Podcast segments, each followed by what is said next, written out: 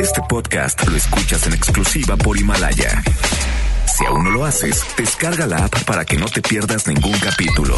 Himalaya.com. Son las 7 de la noche en la Ciudad de México. Bueno, casi. Y luego de seis años. 1818 programas. Seis productores.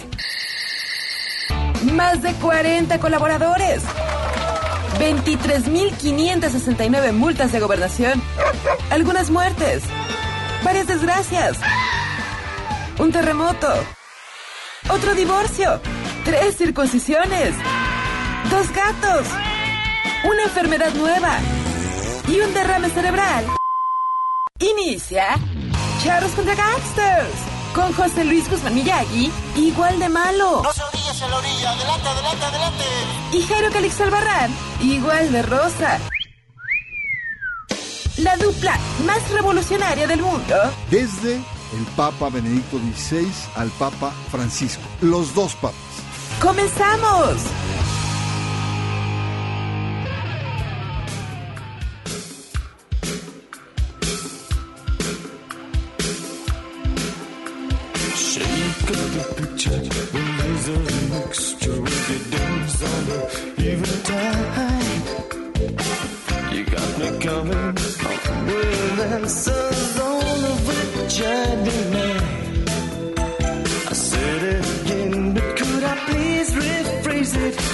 Maybe I can catch a ride.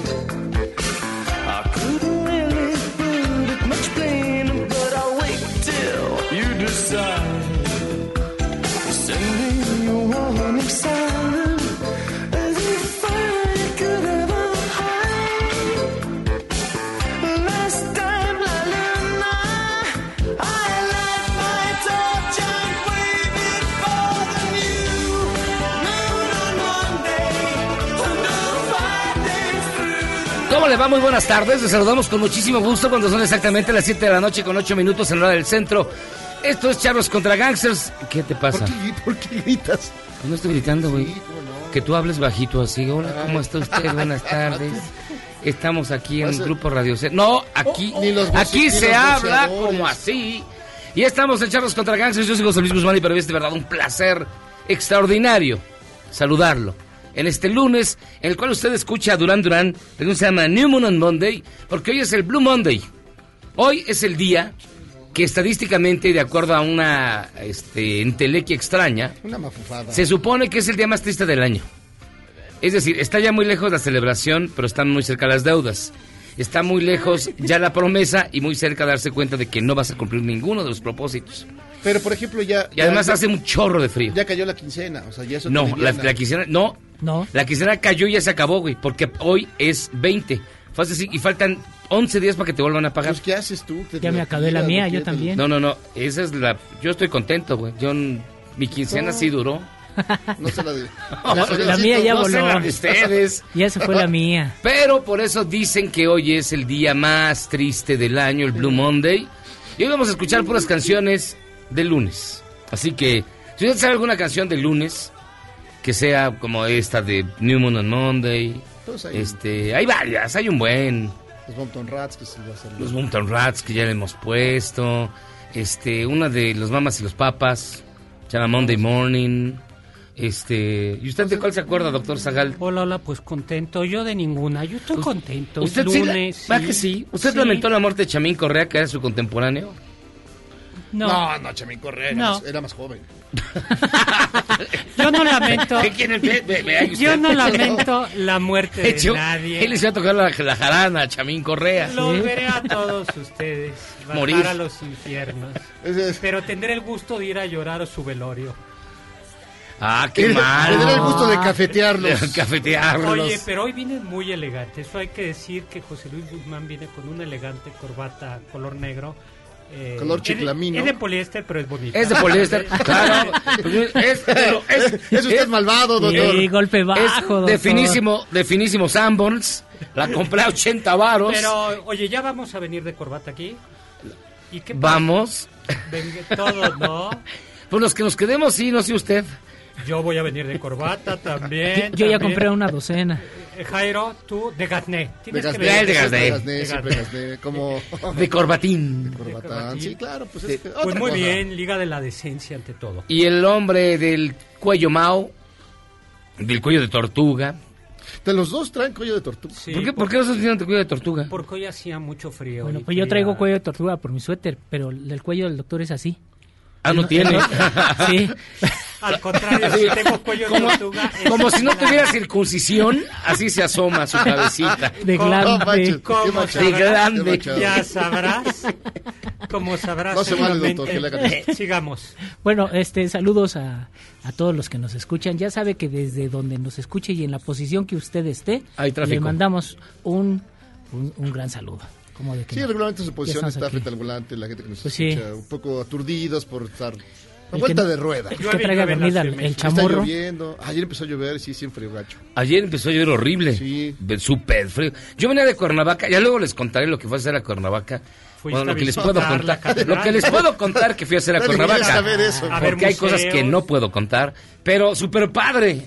Un día extraordinario en Cuernavaca. ¿Fuiste al cumpleaños de, del, del jorobado? Ah, de Cuauhtémoc. Eso, ¿Era, era cumpleaños de Cuauhtémoc? Sí, yo creo que lo estuvo. Bueno, fue en la semana, pero muy cercano al sábado. Con razón había tanta gente en la calle. Sí. Sí, pues estaban ahí. Puro jorobadito. Oye, ¿y Bien bonito. Bien bonito. No, muy bonito, muy bonito. Muy bonito. Muy ¿Qué le digo? Estás el Muy estado de la eterna primavera. La eterna balada. Bueno, ya no tanto. Ya no hay tanta violencia. No, yo sí temía por mí, pero no. Pero regresaste vivo. Pero regresé entero, sano, todo bien. No, santo no. entero Pero- sí. pero no no, ni entero. Bueno, este, fíjense que tenemos un WhatsApp 55 41 83 91 45, 55 41 83 91 45. Y hay muchísimas noticias, mi estimado Jairo Calixto. Sí, pues hay muchas noticias, entre ellas llama la atención, bueno, los legionarios de que siempre pues llaman la atención. en- y ahora pues sí hay un caso eh, más o menos tremendo de un, de un padrecito que sí se manchó, se manchó con en varias generaciones de alumnos. Entonces los legionarios dicen pues que, que perdón, perdone usted por, los abusos, perdone usted por...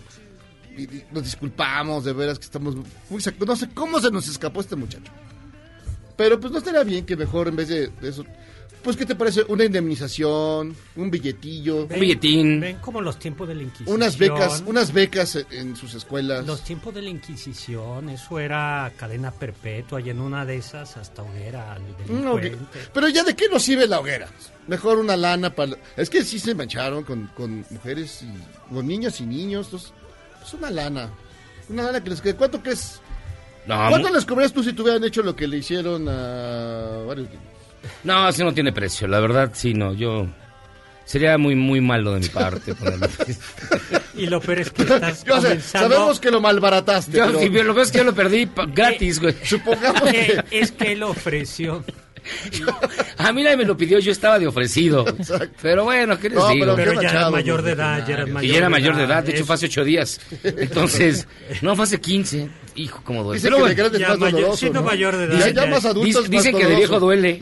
más doloroso, dicen. De Denle viejo ya duele charola de más. la limosna y ya estuvo. Sí, no, ya que se caiga con su billete. Y fíjense que migrantes, ya ve que somos la policía fronteriza de Trump, este... ¿En serio? Han detenido, bueno, brutalmente han detenido esta, esta caravana migrante que viene desde Honduras y este se metieron por el río Suchiate. ¿Qué Pero le sí digo? están filtrándose, ¿no? Sí están pero- pasando. No, bueno, pues no hay manera. La de- hormiga, se llama la, la migración No, hormiga. no hay manera de. Pero así era mejor. Digo, antes era. Digo, claro.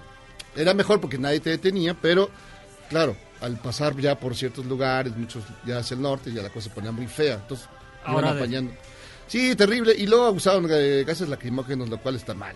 Bueno, si est- están cruzando tu frontera a fuerzas, ¿no? O sea, a Sí, ver, está están mal. forzando la Y reja. luego les ofrecieron chamba. Oye, hay una chamba acá. Dijo, no, no, no. Pero si no, no, No ganamos.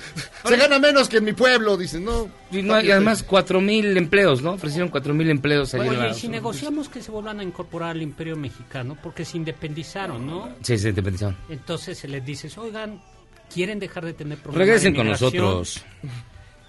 Cuatro estados más, Guatemala, Nicaragua, Honduras y El Salvador. Cada uno con su gobernador. Sí, cada uno con- Son más votos. ¿Por Eso estaría padre. Ah, no es mal, no, no, es- no doctor. Usted sí tiene alma de Este, colonialista. No, eso era De el- negrero. De eh, negrero. Era el imperio mexicano. Ellos se fueron Usted es un nostálgico de aquellos buenos tiempos. Es que estaba re bonito. Mira, si hubiera los jardines borda, qué bonitos Sí, son. Me imagino que así sería Ahí todo el retosaba alegremente. Ahí retosaba alegremente el emperador. Don Maxi con sus queridas, ¿no? No, no era una, ¿no? Pero, so- pero tenía su casita, No, esa la sí. casa de Olindo, tenía otra casita sí chiquita. tenía sus, Tenía sus dos. que veres, tenía sus ondas. Tenía dos. Una, ¿no? No, te- estaba la, el jardín borda que era Ah, el jardín borda, que No, era- pero eh, dos doñas. Dos doñas. Dos queridas, ¿o no? Eh, Según sus... Era cuentos. Concepción, este, Concepción Esa Sedano. era la oficial. Era la oficial. Y luego tenía siempre por ahí... Una pues, siempre- capillita. Alguna- Hay que tener... Una Algún velita. imprevisto. Exactamente. velita. Algún imprevisto, no sabes. Por alguna tristeza, alguna nostalgia. Exacto, un Oiga, descanso. Y un miren, descanso. si usted con este clima se siente mal, nada más le decimos, vaya al doctor porque hay un nuevo virus en China que suma más de 200 infectados y ya lleva tres muertos. Pero ¿por qué se sueltan los... Es un coronavirus que puede causar enfermedades que van desde el resfriado común hasta el síndrome respiratorio agudo severo. de lo que tú tuviste? O sea, ¿cuándo fuiste a Hágase para allá, doctor. Volteese para el otro Hágase lado. para allá. Volteese para allá, No, qué barbaridad. Bueno, pues se va a cumplir, ¿te acuerdas cuando el, el otro... Se nos estaba el- muriendo Miyagi. A, tú- a ti también nos estabas yendo... No, me, me dio Pero neumonía. tú era una tradicional neumonía que, que se dio con antibiótico, ¿no? Esto es viral. Esto es viral. Sí, No, pues, ¿qué- ¿Qué esperemos. eran ahí los chinos? ¿Por qué sacarán estas ondas mafufas? ¿Qué- qué- Estas ondas mafufas. Pues esas enfermedades que Ya ves cómo no son, son de. Dios, no son del Señor. Oigan, vamos a ¿Y hacer ¿Quién una... era el colonialista? No, no, no. ¿Quién Pero, era? digo, pero ¿por qué de ahí salen esas ¿Quién ondas? era? Yo Es era- que son muchos. Sí, mil, mil- no, Son un chorro. Es que son muchos los chinos, son 1.200 millones. hace que haya más probabilidad de mutaciones de virus ahí. Y chinos. ¿Qué te digo? Pero no nos habían dicho que ya le pararan otra vez. No, ya están dando, le están dando durísimo. Pues aunque no le den con que Con- con un hijo, uno, con un hijo. por dos por dos sale bastante. Pero pues es el mercado más O interesante sea, ni en. Ecatepec se repuso de esa No, ni, manera. ni en Catepec se repone de esta manera. Vamos a hacer una pausa y vamos a regresar. Hoy tenemos un gran programa, muchísimo. Mire, va a estar aquí Cindy La Regia, Uy, que se llama Cassandra. Sánchez, Na- No, Sánchez Cassandra Navarro. Sánchez Navarro. Sí. Va a estar ni modo el sonecito. Va a estar qué. Zagal, que va a hablar de Carlota. Carlota.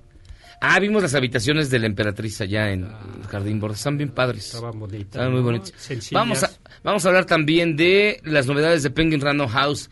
Este, viene el guitarristas para platicar del Insabi. ¿Qué le dijo? Ya, ya, con eso se fue la gente. Ya. Pausa. Espera. No, no Vamos y digas venimos. eso del final, no, que seas más Te sorpresa. hubiera esperado tantito.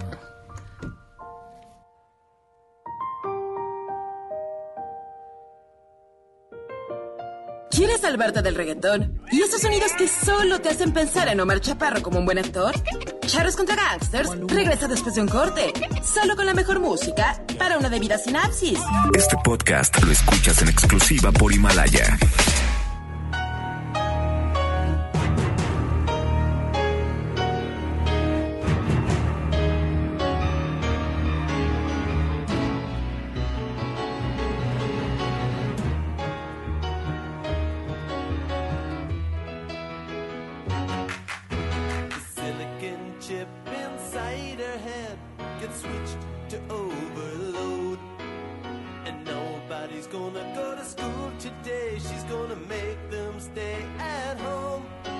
Así es, estamos aquí en Charlos contra Gangsters eh, disfrutando esta bonita melodía lunes. De alguien que sabe apreciar estos días, de alguien que los sabe valorar. ¿no? Los, eh, los Mountain Rats. Los Mountain Rats, una canción inspirada en un caso real de una chavita que se sube a una torre en Texas. Brenda, no recuerdo cuál es el apellido, y le emprende a tiros contra la gente que iba pasando. Sí, pues es que hay gente que no se sabe aguantar. Los lunes son feos.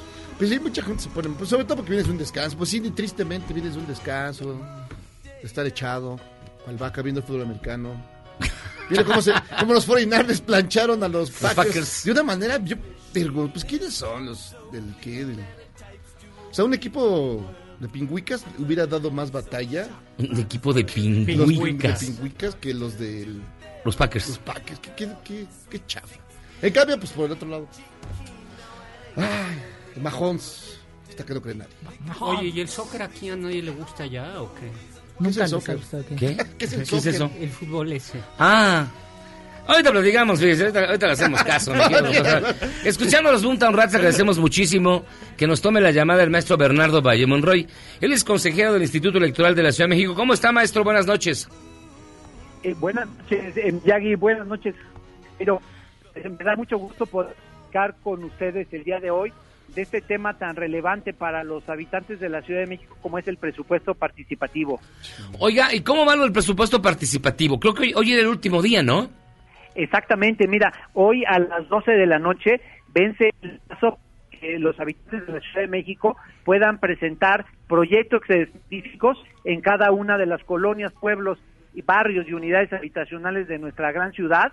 Eh, decirles que, que todavía, si no lo han presentado, que tienen oportunidad, que lo pueden presentar eh, vía internet a través de nuestra plataforma digital eh, del Instituto Electoral de la Ciudad de México. También lo pueden hacer en cada una de nuestras oficinas distritales. Tenemos 33 en toda la ciudad y pues vamos a estar hasta las 12 de la noche atendiéndolos. Ah, no, Es decir, o sea, o, o sea, tú ves a las 2 de la noche, hay tiempo para que uno pueda mandar un- rápidamente un, este, una propuesta, ¿no? Como yo quiero poner un campo de golf frente a mi casa. No, no sé qué tan viable yo sea. quiero poner una, una estatua de John Lennon frente a la mía. Exacto. La de John Lennon, sí, yo sí voto por ella. Fíjate, está. Está, ya La del los dos. campo de golf, no creo. No, bueno, ok, pero... Pero bueno, eh, eh, son estas ideas para, ah, para que la gente alrededor de, sus, de su casa, en su colonia, en su alrededor de, de donde vive, pueda arreglar cosas, ¿no? O darle habilidad a algo, o eh, proponer pues cosas que mejoren la vida de las personas. Exactamente. Hay muchos eh, este, rubros que se pueden pensar en proyectos de presupuesto participativo. Mira, de entrada estamos hablando de una buena cantidad de recursos que, que se destinan para, para esto. Estamos hablando para el ejercicio fiscal 2020, estamos hablando de prácticamente 1.470 millones de pesos en la totalidad de colonias y pueblos y para el ejercicio fiscal 2021 de más de 1.500 millones de pesos. Se pueden proponer obras de infraestructura urba- urbana, obras y servicios, mejoramiento de espacios públicos, eh, eh, puede, proponerse la construcción de centros comunitarios, de gimnasios, eh, rampas. Hay muchas que se pueden presentar y quién mejor que, los vecinos Este, se está escuchando eh, un poco mal, eh, se- parecía que este- se estaba metalizando la voz, es el término correcto, y además terminó cortándose. Estábamos platicando con el maestro Bernardo Valle Mon- Monroy, quien es consejero del Instituto Electoral de la Ciudad de México, quien nos comentaba que hasta las 12 de la noche de hoy van a poder ustedes meterse a la plataforma del Instituto para el proyecto participativo que ustedes deseen y que sea en beneficio de su colonia, de su barrio, de su Sí. entidad. Sí, lo que... Pero ¿por qué un campo de golf, güey? Pues porque, porque... beneficia a su Exacto, colonia, pues, mira, a es la colonia verde, juegas y Pe- pero te si- diviertes. El golf es para viejitos blancos con disfunción eréctil. Por eso, ¿Tú no eres ya- ni viejito? ya la disfunción la Ah, no, tengo. la traes es así ya. Ya la disfunción ya la tengo, o sea, ¿cuál es el problema? ¿Cómo dices eso? o sea, ya me supera, O sea, pero, Ya me va a ver.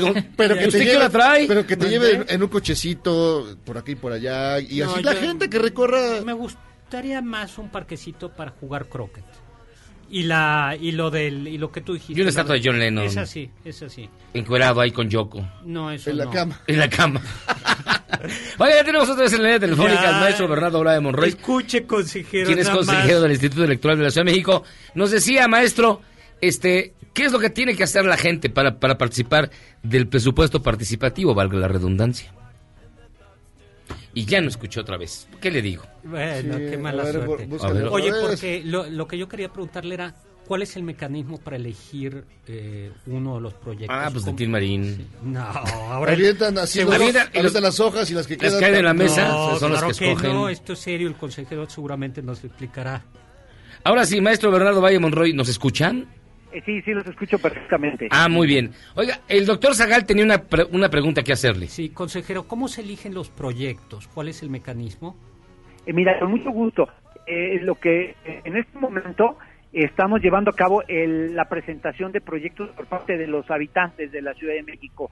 Estos eh, proyectos que proponga la gente el día de mañana van a ser publicados en nuestra plataforma digital y eh, viene una revisión de todos estos proyectos por unos órganos validadores conformados tanto con personal de las alcaldías, así como con eh, expertos en diferentes temas, y los proyectos que resulten viables legal, técnico y financieramente van a ser sometidos a la opinión de los ciudadanos el 15 de marzo.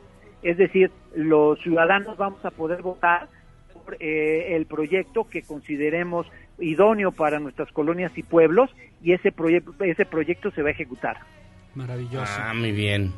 Oiga, pues muchísimas gracias, maestro. ¿Nos puede dar nuevamente la dirección a la que la gente puede ingresar por plataforma electrónica para poder formar parte de este esfuerzo del presupuesto participativo? Eh, con mucho gusto, miren, pueden entrar a la plataforma digital del Instituto Electoral de la Ciudad de México, que se aloja en eh, la dirección www.iecm.mx.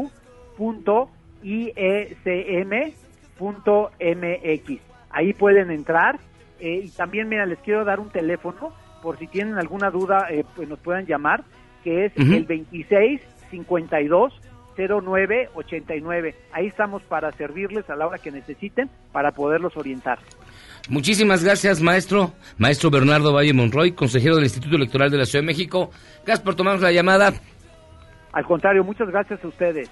Hasta pronto y bueno, recuerden, hasta hoy en la noche, a las 12 de la noche en punto, puede usted ingresar a la plataforma y presentar su proyecto para el presupuesto participativo de la Ciudad de México. Es interesante porque de repente la gente... Son cosas muy simples. Ah, sí, claro. Desde un callejón que está todo lleno de mugres y porquerías, limpiarlo, y pintar algunas barras que luego pues, acá se ven mi- horribles. ¿Usted qué haría, doctor? Usted... No, en- Hasta en- una biblioteca. Una un- biblioteca. En mi casa remodelaron el jardín. Había un pequeño jardín que estaba muy, muy lastimado. Un, el jardín de mi casa. No. Eso me imagino. Ay. me imagino. No, Luego, ¿por qué no, a robarlo? Sí. No, era un, pa- era Para un mí que ese parque. robo fue fingido. Es- sí, el robo fue fingido, No, era un parque, era un parque y, y lo arreglaron. La verdad es que sí fue una cosa de acuerdo de. ¿Era el jardín de su casa? No, porque... Le cambiaron lápidas nada más entonces. Y Solecito, ¿tú, No. Desenterraron a la familia y luego la volvieron, nada más la reacomodaron. Ay, no, tú no, Solecito, no, ¿qué, qué pondrías? parque, ¿Tú qué propondrías? ¿Qué propondrías? Supongamos que tienes dinero. Que- nada más y- supongamos. Y, que viviera yo en la CDMX, ¿no? Sí, que vivieras en la CDMX, Pues, porque vives- de pero ahí... en-. Ay, pero ¿qué le Ay, falta al... Ahí vive en el interior del país, vive en Sí. Ecatepec, en el Molinito, en Naucalpan. en. Es otra entidad autónoma. Pues no sé, por- sí probablemente un, un espacio para de recreación para, Para fumar Pero ya lo mota. tienen. niños. Para A ver, mota. Bulles ya, ya, ya. No, no, no. Sí, es que sí hay un espacio. Espacio para deshuesar coches. está abandonado. O sea, hay un espacio ahí Pues abandonado. Yo me conformo con que haya agua. Con que entuba en el río, el río hondo, ya, Ya con, con eso. eso. Oye, de veras no llega entubada por tu casa. Este, no, sí, ¿Sí? sí. Ya no llegan las Aunque no lo creas. Ay, ¿en serio? Sí, sí, sí. Ah, no, pues ya está mejor. Ya está mejor, ya. te conocimos, ya, ya, ya nos llegó el agua entubada. Ahora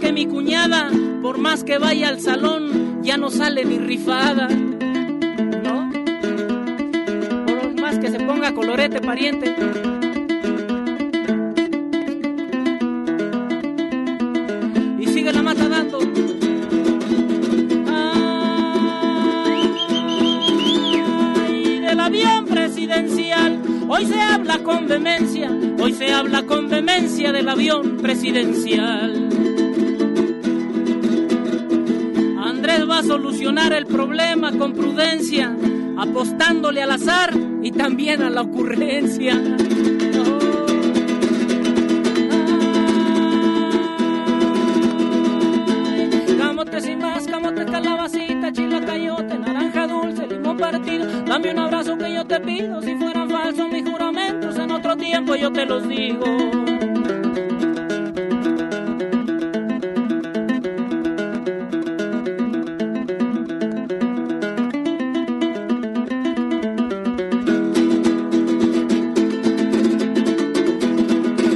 Ah, presidencial ha causado muchos gastos. Ahora no se dan abasto con la renta aeronaval. El gobierno federal no le encuentra solución ante dicha situación. Ahora se pregunta el viejo quién habrá sido el pendejo que pagó por dicho avión. ¿Y quién lo tunió después, carnal? ¿Eres un chavo ruco en proceso de actualización? Charros contra Gangsters te trae la mejor música luego del corte para que apantalles a otros chavorrucos menos informados. Este podcast lo escuchas en exclusiva por Himalaya. Si sientes feo cuando me voy, ¿qué sientes cuando regresamos a Charros contra Gangsters?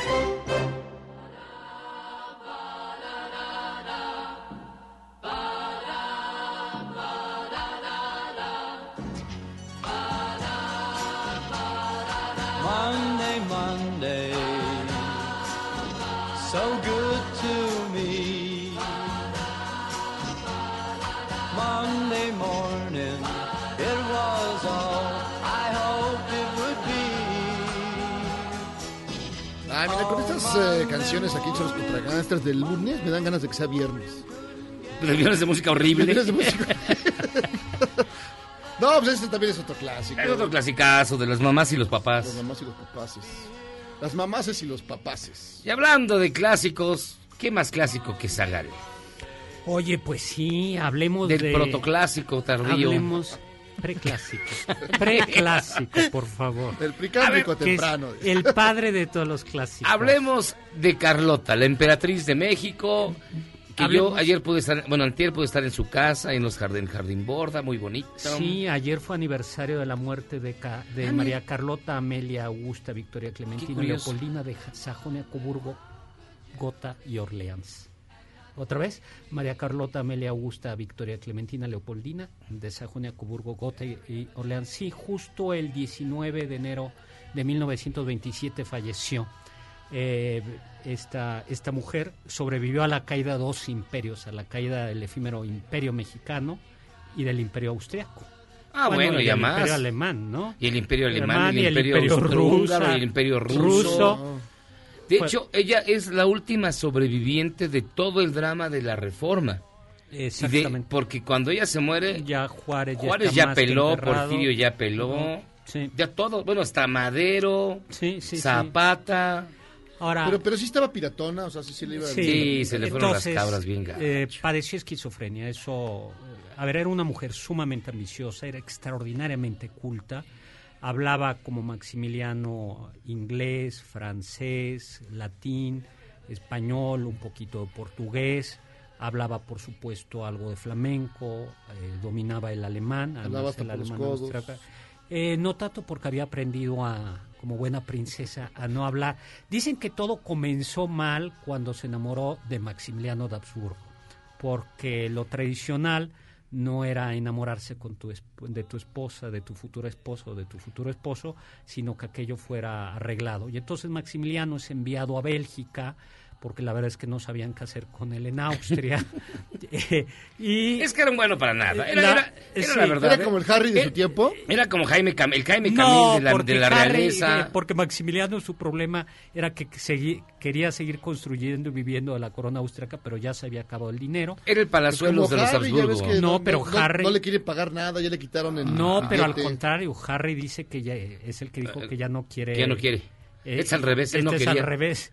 Y entonces lo mandan ahí. Es como el clásico de 30 años que ella sigue viviendo con la mamá, güey. Y Carlota. No, los que yo conocí de 40, Es 40 de cuarentones que ya, ya vete, mijito. Ya, no Carlota manches. se enamora perdidamente de él. Y Maximiliano dice, de aquí soy, ¿cómo le hacemos?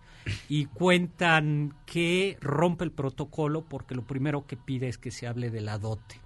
Y Ah, no me digas. Sí, sí, sí. Y su padre, que era Leopoldo I de Bélgica, Leopoldo. que era inmensamente rico, dijo esto no me acaba de gustar, logra negociar con la corona, eh, con la corona austriaca que le den una chamba más digna a Maximiliano y lo hacen virrey de Lombardía y de Venecia, pero blinda, y esto va a ser muy muy importante, blinda la fortuna personal de Carlota.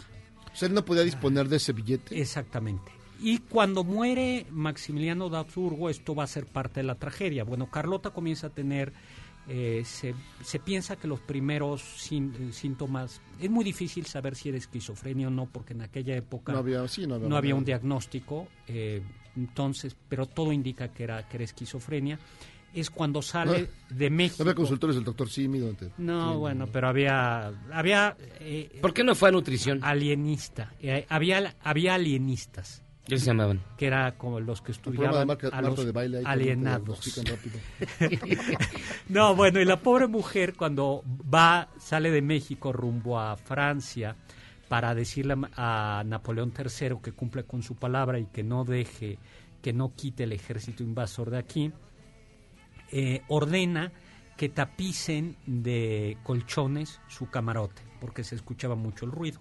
Lo cual, si bien es cierto que hacía mucho ruido el vapor, la máquina de vapor del barco, hombre, tampoco era para tanto. Era para que ella se aventara ahí. Pues era, dice, pues era ya como lo normal, ¿no? Ese ruido. Llega a Marsella, si mal no recuerdo, y el, alcal- el alcalde de Marsella se equivoca de bandera e iza la bandera de Perú en lugar de la bandera de México.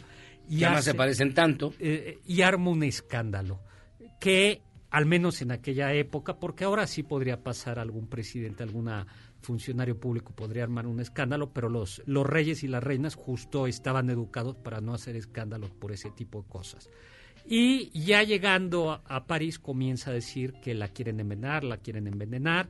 Eh, primero la reciben muy bien, relativamente bien, pero ya esos son indicios de que está mal, mal, mal de la cabeza. Llega a Roma, eh, consigue que la reciba el Papa, duerme, es la única mujer que ha dormido oficialmente al menos en el Vaticano, y ahí lo único que va a consumir en su locura ya porque dice Napoleón III me quiere envenenar son naranjas que eran peladas en su presencia y eh, pide que haya unas gallinas en su cuarto de hotel que pongan huevos y entonces cuece huevos de los que ha puesto eh, la gallina que está en su alcoba. Claramente... Es lo que sea, Mar- es lo que sea Martita, ¿no? Eso es lo que hacía Martita Según, yo no sé por qué dicen que está loca. No, pero ella los hacía ¿Tú lo- para lo- para lo viste bien? para controlar el mal, no mal de ojo. Mal ¿no? de ojo. Aquí Mal era para que no le envenenaran. Entonces llega un hermano del- de la reina, un hermano de, de la emperatriz y eh, porque además iba la pobre mujer Carlota solo con una dama de compañía y poco más, y además no iban con muchísimo dinero, se la terminan llevando a Miramar. Y lo interesante es eh, que ya para entonces había muerto su padre, el rey Leopoldo II, y gobernaba eh, Bélgica un pelafustán que era Leopoldo II, rey de los belgas, y que era extraordinariamente avaro y Extraordinariamente lujurioso. además Viejo cochino. bueno era, no, no, no era. es- era una cosa que incluso para aquellas épocas Era el- escandaloso. el rey Leopoldo I dijo, se le está pasando la mano a mi hijo y lo deshereda. Parte del- de la fortuna personal del rey de Bélgica va a dar a los otros dos príncipes, ya Carlota, porque dice, este está tratando demasiado mal a su... a De, su de hecho, esposa". ¿sabes cómo muere? Muere, cuando muere, eh, lo hace en un burdel con su amante de 13 años, a la que llamaban la reina del Congo. Ahí se iba toda su... la- No, de verdad, era, Sí. era un tipo hiper lujurioso. Y cuando entonces lo que va a La pasar, reina del Congo. eh, pero ahora viene porque lo del Congo. Entonces, Sí. cuando muere, en, cuando está en, en- en la locura, El Congo belga. el Congo belga, El Congo belga. cuando está en Miramar, a las orillas del Adriático, Carlota, eh, la corona austriaca y la corona belga se comienzan a pelear la tutela de esta mujer, porque era absurdamente rica y además no había gastado nada. Entonces el emperador de Austria dice, no, ya es austriaca porque le regresamos la nacionalidad. vénganos tu reino, Exactamente. Y entonces es como de... Pero es como de pleito de vecindad. O sea, está la reina de Bélgica y el archiduque de Austria literalmente jaloneándose a, a, Carlota. No, si viene, no viene. Al final, el rey de el emperador de Austria dice, bueno, ya llévensela. Y con el dinerito eh, se la llevan a, a Francia, a, perdón, a Bélgica. La, la esposa de Leopoldo II, la, tra- em, la reina Enriqueta, la trata bastante bien, pero eh, Leopoldo II se queda con todo el dinero y con todo ese dinero dice, pues no hay por ahí ningún terrenito baldío que comprar y dice, ah, sí, está el Congo. Y entonces compra el Congo belga, donde hace, deshace, eh, quiebra a la familia real. Y de hecho uno de los motivos por los que se sabe tan poco de, la, de esa parte de la vida de Carlota Amalia de Bélgica es porque la corona belga eh, Guardo todos los documentos. todos los documentos, todos los documentos, porque ¿Y todavía no los suelta? y lo, Mm. bueno, los Sí, hay, suelta. Están, están con los segundos pisos del periférico Es- de aquí los hay- y lo del avión de Está con el avión de presidencial. los ha ido soltando poco a poco, pero en efecto la corona belga y el Leopoldo II sale, porque además fue atroz lo que hizo en Bélgica y con dinero Sí, no, ajeno. un viejo manchado también. Y con dinero ajeno, pues eso es por Y- venir a México. De hecho, de ahí, de ahí salió el, yo- eh, la novela de Joseph Conrad de El corazón de las tinieblas. Sí, sí, ya Se hay una de inspira Mark en... Twain, ¿no? O De Mark Twain, Twain no. no me acuerdo. ¿O es la de Conrad? La de Pero hay una- Conrad. Es la de Pero hay una Conrad. película de, de Héctor Lechuga. Hay una película de Héctor Sobre- Lechuga Sobre, donde, Car- sobre Carlota. donde su cuate, este, creo que es Joaquín Cordero, eh, le dice que, que a una chava que, que lo está tosigando, dice, llévatela al Congo belga. Entonces está fuera de la casa de la chava, en las lomas, o en así y llega la patrulla y dice, oiga, ¿usted qué está haciendo aquí? Estoy esperando a una muchacha para llevármela al Congo Congo belga. belga. Ah, sí, y que lo meten a la patrulla y se lo llevan. Ah, Ah, de hecho, mexicano. Ahí les va. Cuando, cuando eh, Amalia Carlota estaba en Laeken, creo, en Bélgica, Sí. pasa la Primera Guerra Mundial a su lado. Pero las tropas alemanas y las tropas austríacas Respetan respetan castillo. porque había un letrero que decía estas son las res- la residencia oficial de Carlota Emperatriz de México, Archiduquesa. de archiduquesa Austria. de Austria y este cuñada de nuestro aliado Francisco José. Aunque dicen Le suplicamos este guardar la Sí, calma. sí, que Cuidado- más o menos Cuidado lo- con el perro. Cuidado que, con el más o, que más o menos cuidaron, la, la respetaron. Lo que sí es que ella es la, pa- la madre de la asistencia social en México, porque una vez que se desmanteló la asistencia social eh, o eclesiástica, ya nos tenemos que ir. Bueno, por, por las leyes de reforma, ella comenzó con la asistencia social. Pues Bueno, de hecho, lo- Maximiliano trajo el arbolito de Navidad, Maximiliano trajo La el sistema, rosa, la champaña rosa, métrico decimal. el sistema métrico decimal, champaña rosa la este, creó el paseo de la Reforma. ¿Por qué lo fusilaron? Era grandioso. Eh, Pausa. Ya ves cómo era. Vamos y venimos. regresamos a este Ah, programa sí, imperial. que Recordamos, recordando a su majestad el emperador de ¿Por qué México. nos a Harry para acá? Hacemos una Y pausa y, hacemos otro- regresamos. Otro. No, pero eso no tiene que ver Ah. Harry con... No, mejor a uno de los Iturbide. Eso sí sería chido. Un Iturbide está en Australia y a lo mejor Sí. no Ay, tiene ni chamba. Australia. Sí. Y A además lo mejor eh, se quemó ahorita, hombre. tiene nacionalidad gringa. En una de esas ya hasta nos... Exacto. ¿Por qué no nos traemos para Bueno. acá y recuperamos algo de la Pausa y vamos y venimos. Bueno, ¿quién iba a decir que iba a dar? Errar es humano y perdonar divino. ¿A poco no se siente chido negar que fuiste uno de los 30 millones? Si aguantas este corte largo pero ancho, descubrirás por qué es tan chido. Este podcast lo escuchas en exclusiva por Himalaya. Después del corte, somos más políticamente correctos. Todas y todos estamos de vuelta en Charros contra Gangsters.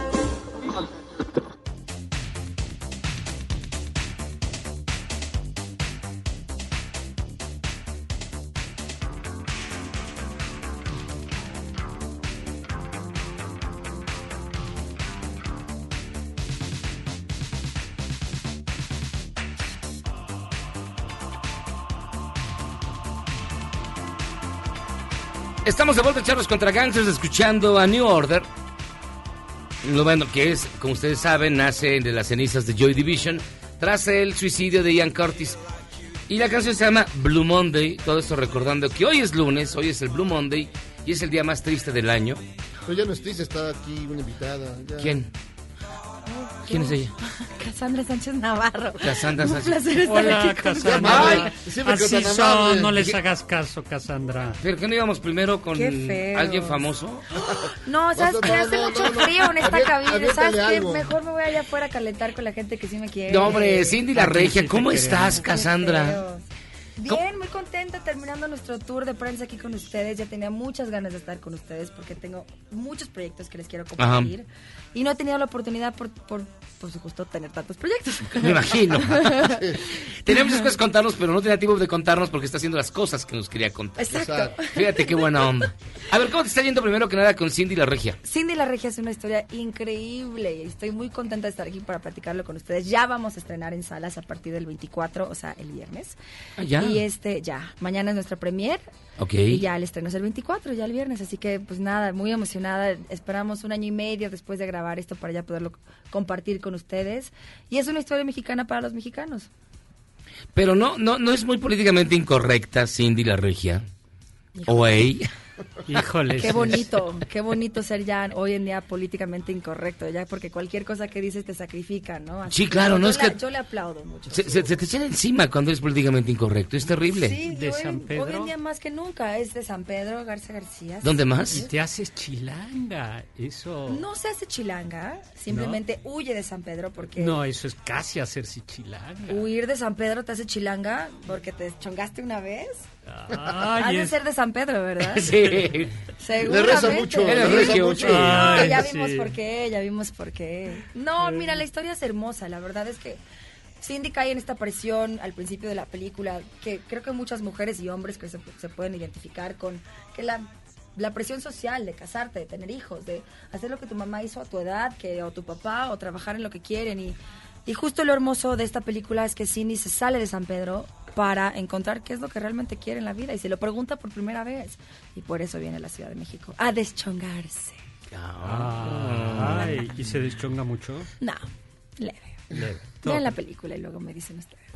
Pero digamos, el personaje eh, viene de un cómic eh, Así es. de la autoridad de, del Sí, ya vi que tú del- también eres del fan. maestro Cucamonga, que además ha venido eh, ha venido creciendo, porque además era primero muy local, muy de muy de, de, de Monterrey, muy de muy regia, y ahí se ha ido expandiendo. Su reinado se ha ido Ah, su expandiendo, reinado se ha ido expandiendo. Pero sobre todo porque- Exactamente. porque pues sí, y desde el humor explora un territorio desconocido, que son Sí. estas niñas bien de una zona de hiper, ultra, millonarios que viven en otro mundo. Así que no es. tiene nada que ver con los ricos de aquí, de, de la No. Es nada otra que cosa, ver. es otro planeta. No, ¿Cómo, cómo entraste a este mundo? ¿Cómo te, te, te metiste en el personaje Pues, desde esa perspectiva? Como bien dijiste, esta historia empezó todo con Ricardo Cucamonga. Ricardo Cucamonga es un gran ilustrador y, y este y empezó en las redes y de las redes empezó a expandir a libros. Ya lleva cuatro libros y 14 años haciendo esto.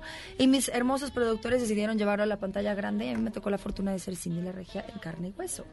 Y pues nada, yo no sabía que era una regia. Yo nunca había ido al Monterrey. No, y sí, pero sí fuiste a hacer estudios. ya- Bueno, sí, claro, ya después de que me quedé con el personaje, pero de hecho eso fue un riesgo que yo tomé y que me encanta contar esta historia, porque cuando yo fui al casting, fui la última que casteé, castearon como a 200 y cacho chavas, y yo fui la última que castearon y me quedé. Y justo porque yo no sabía que era una regia, pero conocía el personaje, conocía el personaje justo por Ricardo Cucamonga y di mi propuesta y les pedí que por favor ignoraran mi acento porque no lo iba a hacer. Porque para qué hago algo que no sé hacer, sé actuar. Pero Entonces, haces acento allá, ¿no? Sí, ya, claro. A ver, tantito acento. No, ve la película y luego... Ah. No, mira, la verdad es que después de haberme quedado con el personaje, obviamente lo primero que hice fue decirles que por favor me llevaran a Monterrey o que me dijeran "¿A dónde empiezo, ¿no? Porque yo no conocía ninguna regia, yo nunca había ido a Monterrey, ¿dónde puedo empezar? En San Pedro Garza García, obviamente. Entonces iban a hacer un scouting para la película y es cuando me invitaron. Y sí me di una buena empapada de, de las regias.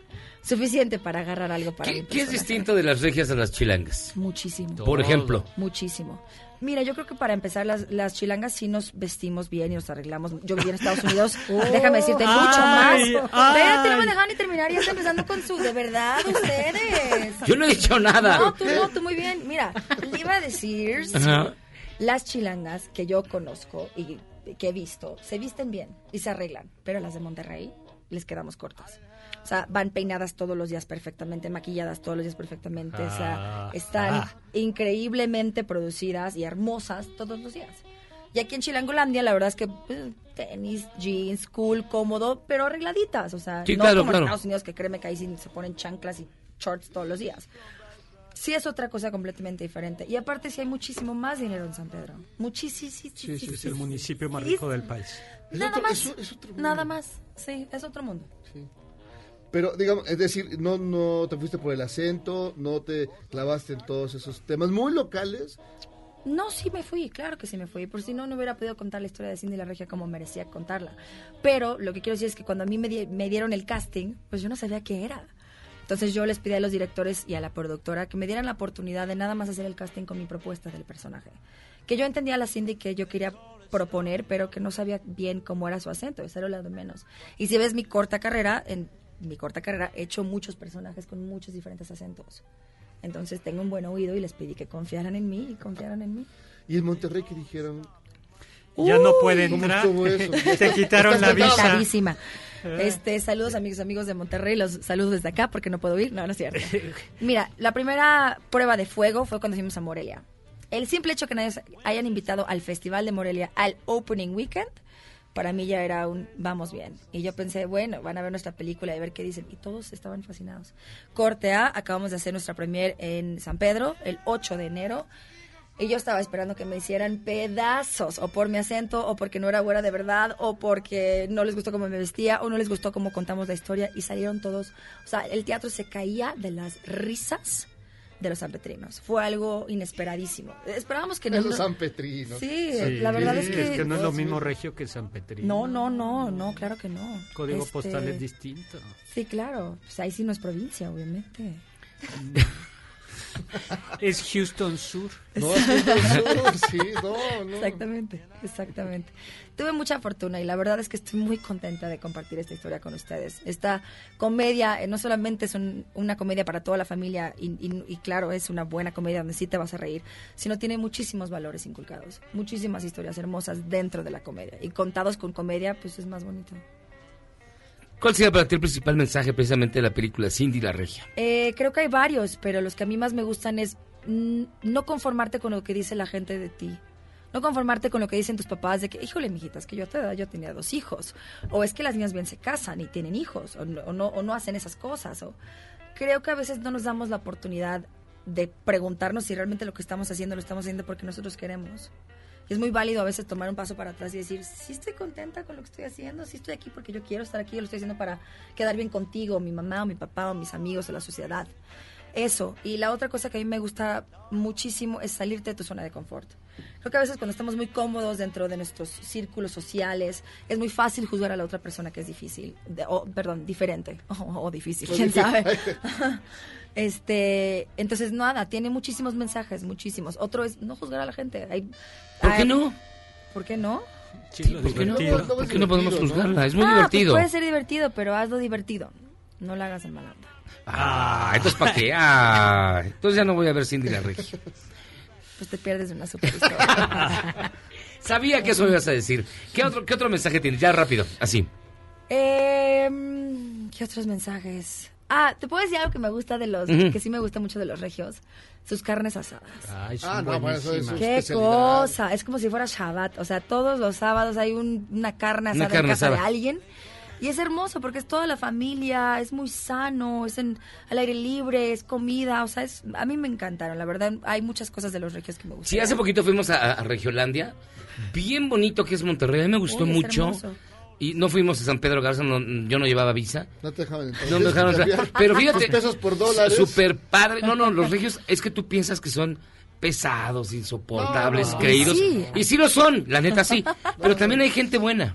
Hay mucha gente. Hay gente bien a no, todo dar en, a en nosotros nos recibieron con los brazos abiertos. Y es difícil, porque venimos con una historia que, desde Ricardo Cucamonga, que no es un regio, Que nos regionó. con Vivir la directores que son Santiago Limón y Castrina- y Catarina Aguilar Mastreta, que también no es regia, él no es regio, una protagonista que no es regia, con escritora María Hinojos que no es regia, con productores que no son regios, y nosotros pensábamos que nos, nos iban a hacer pedazos y al revés. O sea, la verdad es que hay Ah, muy buena chidos. gente. Oye, mucha De hecho- locación. Sí.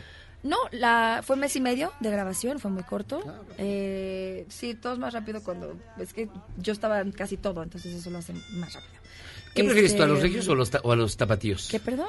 ¿Qué- ¿A quiénes prefieres tú, a los regios o a No los conozco a tapatíos? tantos tapatíos para decirte. Ah, Ay, qué respuesta tan políticamente correcta, sí. Yo prefiero a los regios.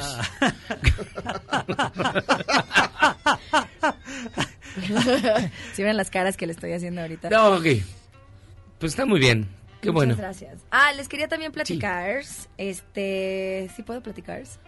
No, pues adelante, adelante. Es que hay otro proyecto. Tengo que pedir permiso porque como vengo también de publicidad de Cindy, no quiero quitar tiempo de Cindy, pero también venía de publicidad de Sugar, que es una obra de teatro que estoy protagonizando en el Teatro Insurgentes, Ah, que me encantaría que vinieran a ver. Muy bien. Que está con Ariel Miramontes, con Ana de la Torre. Este, vamos a estar ahí hasta febrero y nada, una comedia también muy divertida para toda la familia. Es, es, un, es una vieja obra, digamos, tiene Es un buen ¿Y sigue siendo, obra. sigue siendo divertida? Es divertida porque la modernizamos muchísimo, obviamente. La mi- mitad pusieron- de la, obra al es- día y todo. Sí, la mitad de la obra no estaba. O sea, no estaba Sí, escrita, no es estaba ya original. viejona, ya estaba. Sí, sí, sí. Pero ¿cuál es esta de Sugar? Ese sí no lo ubico, amigo. Ay, Tú ese- sabes de musicales. creo que Julisa y- no, espérate, Sugar va más atrás Más que atrás. eso. Sugar es la The Sugar es Archies, Some ¿no? Like It Hot. Ah, una Eva y dos Adanes, como le pusieron sí. aquí. Correcto. Ah, ¿y tú qué papel haces? Yo soy Sugar. La Eva. Ah, Es el papel mira, de Jack ¿quién- Lemmon. ¿Quién sale, quién sale de Jack Lemon? Exactamente. ¿Pero quién sale de Tony Curtis? Eh, Jack Lemon y Tony Curtis son Ariel Miramontes y Ara de la Torre. Ariel Miramontes Ok. es Albertano. es Albertano. ok. Ay, ok. ¿No los conocen? No, Oye, no, Es gracias. que, ¿sabes qué? No hay que juzgar antes de ver. Luego cuando ves, puedes juzgar, porque juzgar de un lugar de ignorancia, pues no está tan chido. Mejor No, vamos sí. a verle y luego No, platicamos. Es lo bonito el prejuicio. El prejuicio es tan bonito. Ay, de verdad. Vivir, vivir el prejuicio es tan hermoso. Pero tú lo avalas, o sea, tú avalas Te da una gran certeza. Claro, absolutamente. Aunque yo no estuviera en esta obra, te diría que la fueras a ver, es demasiado divertida. El teatro se cae de las risas. Tenemos un teatro casi lleno todas las noches. Eso dice suficiente. Eh, ¿Con qué horarios estás en Sugar? Viernes, sábado y domingo. Viernes, ocho y media. Sábado tenemos dos funciones, cinco y ocho y media. Y los domingos a las cinco y media. Pues Cassandra, muchísimas gracias por estar con nosotros. Gracias de verdad por este espacio. No, Tenía al contrario, gracias. verlos. Felicidades por la película. Muchas He gracias. escuchado buenas críticas. Y aún así no la vas a ir a ver. Y ahora sí no la voy a ir a ver. amargado. Y también fíjate que he escuchado buenas críticas de Sugar, pero tampoco la pienso ir a ver. Entonces, mira, Ah. ¿qué te digo? Oye amigos, los que me están escuchando, yo espero que ustedes sí me vayan a ver, la verdad. Gracias por estar con nosotros. Gracias por invitarme. Vamos a hacer una pausa y regresamos. Son una bala. Esto es Charlos contra Gangsters. Vamos y venimos. And Saturday I go out to play. En tiempos de cambio, solo los mejores seguimos a flote. Luego del corte, te contamos el secreto de los seis años de Charros contra Gangsters. ¡Regresamos! Este podcast lo escuchas en exclusiva por Himalaya. Si Javier Lozano regresó al PRI, Es volver al pasado y para muestra un botón. ¿qué les hizo pensar que nosotros no volveríamos al corte? a pasar la vida entera junto a ti, no lo dudaría. Es el camino fascinante que también es excitante y estás tú. Si recordaras esas tardes tan candentes que pasamos, mi amor, más me amarías. En la cochera, en la silla o en la mesa ya no había rincón para los dos. No hubo para los dos. Me hace llorar esa canción. ¿Quién canta esta obra de arte? Esta lo canta Mascatesta. Mascatesta. Sí. No, no, no, no, no se- no se clave, doctor Zagar, no se clave. Julio César López, tecladista, ¿cómo estás? José Daniel Franco, el guitarrista. Israel Adán Villanueva, vocalista de Mascatesta. ¿Qué tal, cómo están? Pues muy bien, muchas gracias por darnos un espacio y bueno, pues contentos, ¿verdad? Contentos de estar aquí con todos ustedes. Ah, para ver, ¿dónde? Digo, sé que sig- Mascatesta, sé qué significa, pero ¿cómo se les ocurrió ponerle el nombre a la banda así? Pues realmente fue ¿Qué como un estaban juego. haciendo? Fue como un juego. ¿Cómo se llama? ¿Cómo se va a llamar la banda? Pues Mascatesta, mira. Es que para nosotros cuando empezamos la banda, pues estábamos más chavillos, ya tiene 15, 16 años eso. Entonces, pues a nosotros este ya teníamos un mes ahí ensayando y de repente se nos ocurrió de que, oye, no tenemos un nombre, ¿no? ¿Y ya teníamos un ponemos? concierto a la semana siguiente y empezamos a decir nombres hacia pues, a lo menso, ¿no? Y se nos ocurrió esa y pues nos dio risa. Llegamos al primer concierto y, y nos preguntaron que cómo nos llamábamos, pues fue el nombre que dijimos, no, pues es Mascatesta. Y ya dijimos, no, pues, el siguiente concierto nos lo cambiamos y ya se quedó ya. Y ya desde entonces. Sí, hace 16 Sí, ha- años. ajá, hace 16 años. Pero ha sido como interesante, ¿no? Porque también hemos tenido como anécdotas ahí este, en la marcha, ¿no? Cuando hemos ido a viajar, este, una muy, muy palpable fue ahí en Tijuana, que pues ya nos iban a revisar las cosas y ya nos dijeron que a qué nos dedicábamos, ¿no? Y pues le éramos músicos, ¿no? Y dicen, ¿cómo se llama la banda? Decía, se llama Mascatesta. Y, Y pues los también metieron. fue la Órale, misma órale, ¿qué reacción. trae, Lo tuvieron, lo, lo A la pusieron a- cárcel, los de la migra lo, lo pusieron a cantar para que vean que sí era, Para era que real, que sí éramos una banda. Sí, pero sí, anécdotas muy buenas. Faltas ahí. a la autoridad. Sí, también alguna vez nos- nos, nos agarró un retén de militares, igual también bien enojados, ¿no? Que por qué le estamos diciendo albures y nosotros, no, pues así nos llamamos. Tuvimos que sacar unos discos y hasta, se, hasta nos los pidieron, se los firmamos todos y así. Pero también interesante porque también en el juego de palabra, pues también este va inmiscuido eh, el género que, que tocamos, ¿no? Que es ska. Y bueno, era como más ska para la cabeza en sí, más esta era más ska para la cabeza. Ya después le dimos sentido Ah. nosotros, ¿verdad? Ya Lo quisimos componer, ¿no? Ah, sí. Ya, ya, arreglamos el albur. Mucha filosofía detrás del albur. ¿Y cuánto tiempo llevan? O sea, llevan juntos que 20 años. Pues de que él y yo nos conocemos 17 años, empezamos como que más o menos a hacer... O sea, llevan 17 años juntos, de pareja. Sí, de pareja sentimental. Ah, se ve, se ve, veo que se agarran de la mano toda con mucho... Se cogen con cariño todavía. Todavía no, no. bueno, está bien. Casi 20 años entonces ya tienen juntos, qué barbaridad. Sí, Sí, pues ha sido interesante, ¿no? Yo creo que, y aparte de ser de diferentes lugares, yo creo que eh, juntarnos y hacer este pues este proyecto de Mascatesta fue algo súper, ¿Por- súper por qué tú de dónde eres? ¿De dónde? Yo eh, era del Estado de México. Como que eras, no reniegues de Bueno, sí, sigo siendo. No, sigo sí, siendo, sí. pero más lejos. Se superó, se, se Ahora sí superó. me baño diario. ¿Y tú? Yo le gustaba Madero, ¿Y allá? Yo de Tultepec, Estado de Tultepec. pero... No, pues son distintos lugares del país. Uno, Son de distintas sociedades. No, pero por ejemplo, nuestro baterista él vive en Metepec, él no vive aquí en la ciudad. Este, unos viven en lo más verdes, otros ¿Y a qué hora se ven? O sea, no manchen. Se ven en Sí, ese es el Polanco. problema. Sí, deberíamos estar ensayando, pero pues, En puro Uber ya se gastaron todo lo de los conciertos. Sí. Y ahora se van a presentar el próximo 16 de febrero en la Plaza Condesa. Así es, este, el pasado mes de julio hicimos un DVD en el Teatro Esperanza Iris. Hicimos Mm, muy bien. acústico. Y ¿Qué tal les este, fue? muy bien, pues ¿Sí? afortunadamente fue sold out. Una semana antes se, se llenó. Y ahorita lo vamos a presentar en el Plaza Condesa el DVD. Pero sí, público para el ska. Sí, aún todavía hay mucho. Sí, yo pensé que ya no quedaba nadie, pero veo que. De hecho, cuando, nos- cuando nosotros Sí. empezamos la banda fue cuando ya el ska en México empezó como a, un poco a, a irse para abajo. ¿no? Antes, en los finales de los noventas, pues era lo que más escuchaban los chavos, ¿no? Era lo de hoy, sí, cómo Sí. no. Como cuáles son las bandas que los inspiraron. Pues este, Specials. los specials. Special, Madness, Ska, Paradise de México, Inspector, este, Madness. Ah. Madness. Madness. Sí, todas las bandas de aquí en México, pues sí, las íbamos a ver siempre, ¿no? O sea, de, de hecho, mucha de nuestra influencia, pues sí, sí es de, de Specials. De hecho, vamos a tocar una canción de Specials en el concierto de Plaza Condesa. Es que son muy chidos, tienen cosas bien padres, la Sí, neta, sí, sí, el todavía. sonido, todo es muy interesante. Súper adelantados, eso sí, súper adelantados a su tiempo, ¿eh? Ahí sí te lo podría yo firmar, los Sí, pesos. también este súper Madness, ¿no? También estaba como adelantado No, en ese rollo, ¿no? Sí, sí, sí, el sonido era como muy, muy, muy fino, ¿no? Pero, pero volviendo a lo que decía Jairo, sí hay de verdad. Ahora los chavos de ahora siguen gusta. escuchando este ska. Yo pensé que me escuchaban Maluma y a. Pues ya la- las nuevas generaciones sí escuchan. Dani. Bueno, sí, ya lo baila. O sea, sí perrea, sí perrea. De vez en cuando, ya. tiene una Ya No, pero sí. Cuando tienes, la banda. a ver, El cuando tienes unas encima. Unas chelitas. Ah, pensé que. Ah, Ah, ya, ya. Todo tradicional, todo No, tradicional. pues también, dice, ya también. Ya aprovechando, pues ya. Ya que tiene unas enzimas, dice mascatesta. No, hombre. Mira tú. ¿Hay ¿Hay algún, ¿Hay algún límite que se han puesto ustedes en el momento de la interpretación? Es decir, que digan, esto no lo voy a hacer. O son abiertos, están abiertos a toda la clase de, de variaciones. Esa política de la composición, más hacia, es este, más enfocada hacia el amor y desamor. Ok. Y tratar de no tocar los temas políticos, que estaba muy, en México, ¿no? Muy marcado esa, por ejemplo, Panteón Rococó con el STLN y todo eso como muy, esa, esa creencia de izquierda, ¿no?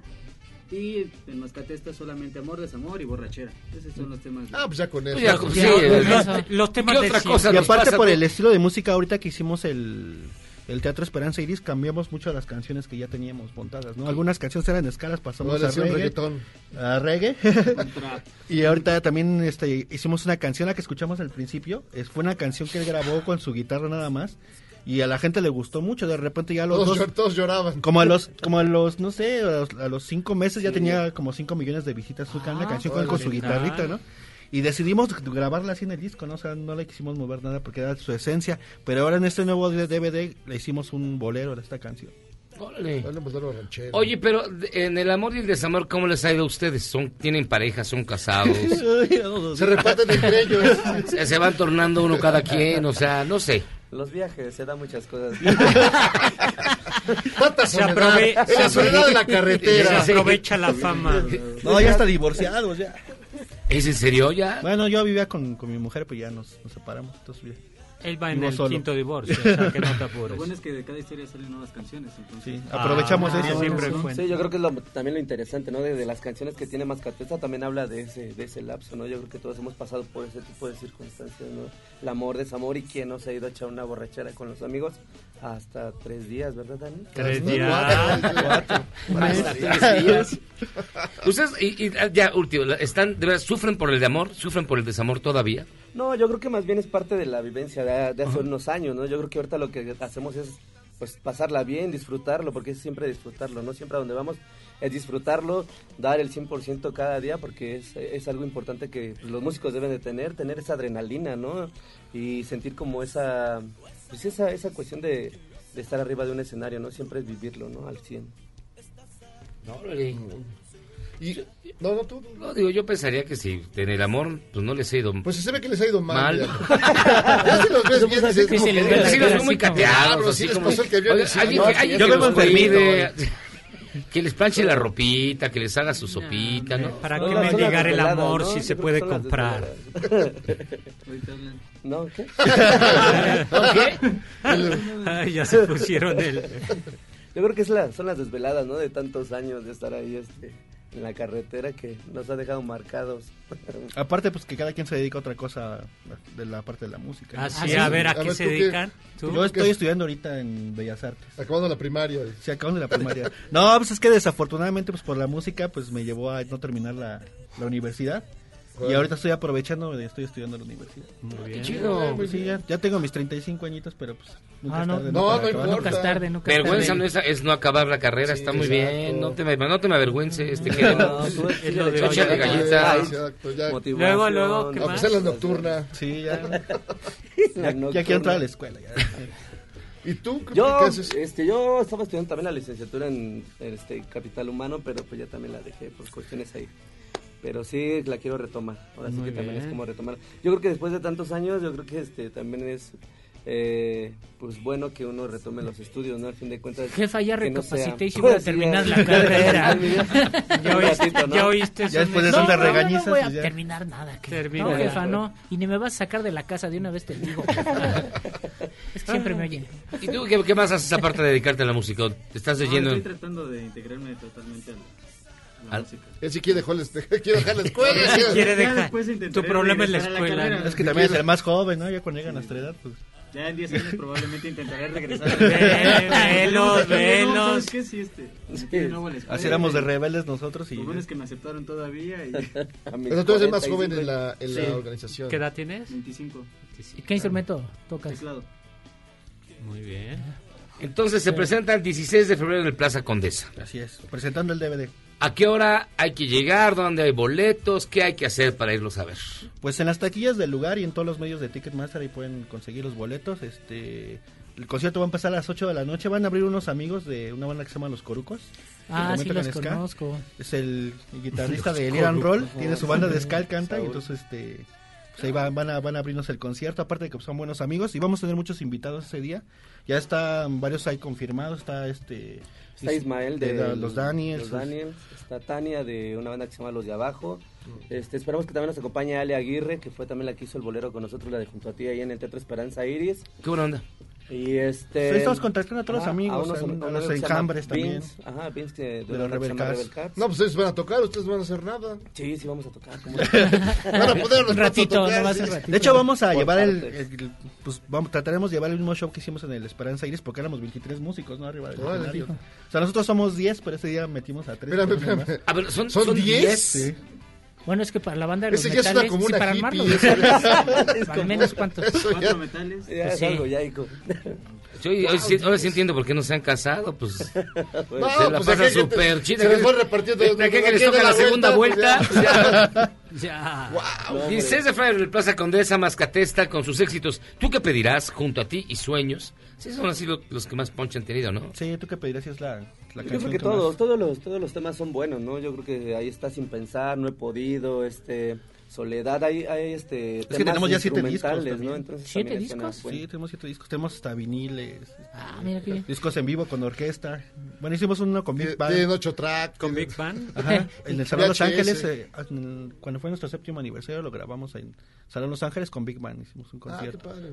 Sí, pues aprovechamos, como que tratamos de buscar siempre algo nuevo para que la gente se anime a ir a los conciertos y todo eso. ¿no? Pues una Sí, aparte también innovar, sí. ¿no? Yo creo que es algo muy importante innovar, ¿no? No quedarse como nada más en el estilo. Claro. Es que está, está bien, pero yo creo que también experimentar con la música también es algo súper interesante, ¿no? Yo creo que si se da la posibilidad, hemos estado con pláticas para poder este, hacer con una sinfónica, todavía no sabemos quién se pueda prestar, pero yo creo que hacer este, canciones de Mascatesta con una banda sinfónica algo súper interesante también. Pues Julio César López, muchísimas gracias. José Daniel Franco, Muchas gracias. Israel Adán Villanueva. Gracias por estar con nosotros. Ustedes nada son tres de los diez integrantes de Mascatesta. Si quieren ver a los otros siete ya les va a costar dinero. Entonces ya este, compren su boleto y váyanlos a ver al a Plaza ver, Condesa. que Plaza Cotorro. Pues sí. Y suelten su relación, entiéndanse bien. Ah, quiéranse. Quiéranse. Y sigue en la escuela, Julio, velas. Aquí el doctor Zagal siempre. Motivando a las nuevas Aunque sea la generaciones. de iniciación a Bellas Artes, pero sirve. No, no, no, estoy, estoy, estoy tratando de entrar a una de producción musical. Muy bien. Ah, súper bien. No, no, no, perfecto. Todo muy Oigan, bien. Pues felicidades amigos de Mascatesta. No, Mucha suerte en la gracias, presentación y esta es su casa. Gracias, gracias. Gracias. Nosotros Ah, vamos a hacer una pausa y vamos a regresar. Tenemos todavía más, mucho más aquí, en el mejor programa de la radio. Que lo dice Cindy la Regia, pero también lo dicen los de Mascatesta. ¿O no? Así es, mejor programa de la radio. Ah, bueno, ahí está. Aquí escuchamos contra gangsters. Vamos y venimos. Toma tu.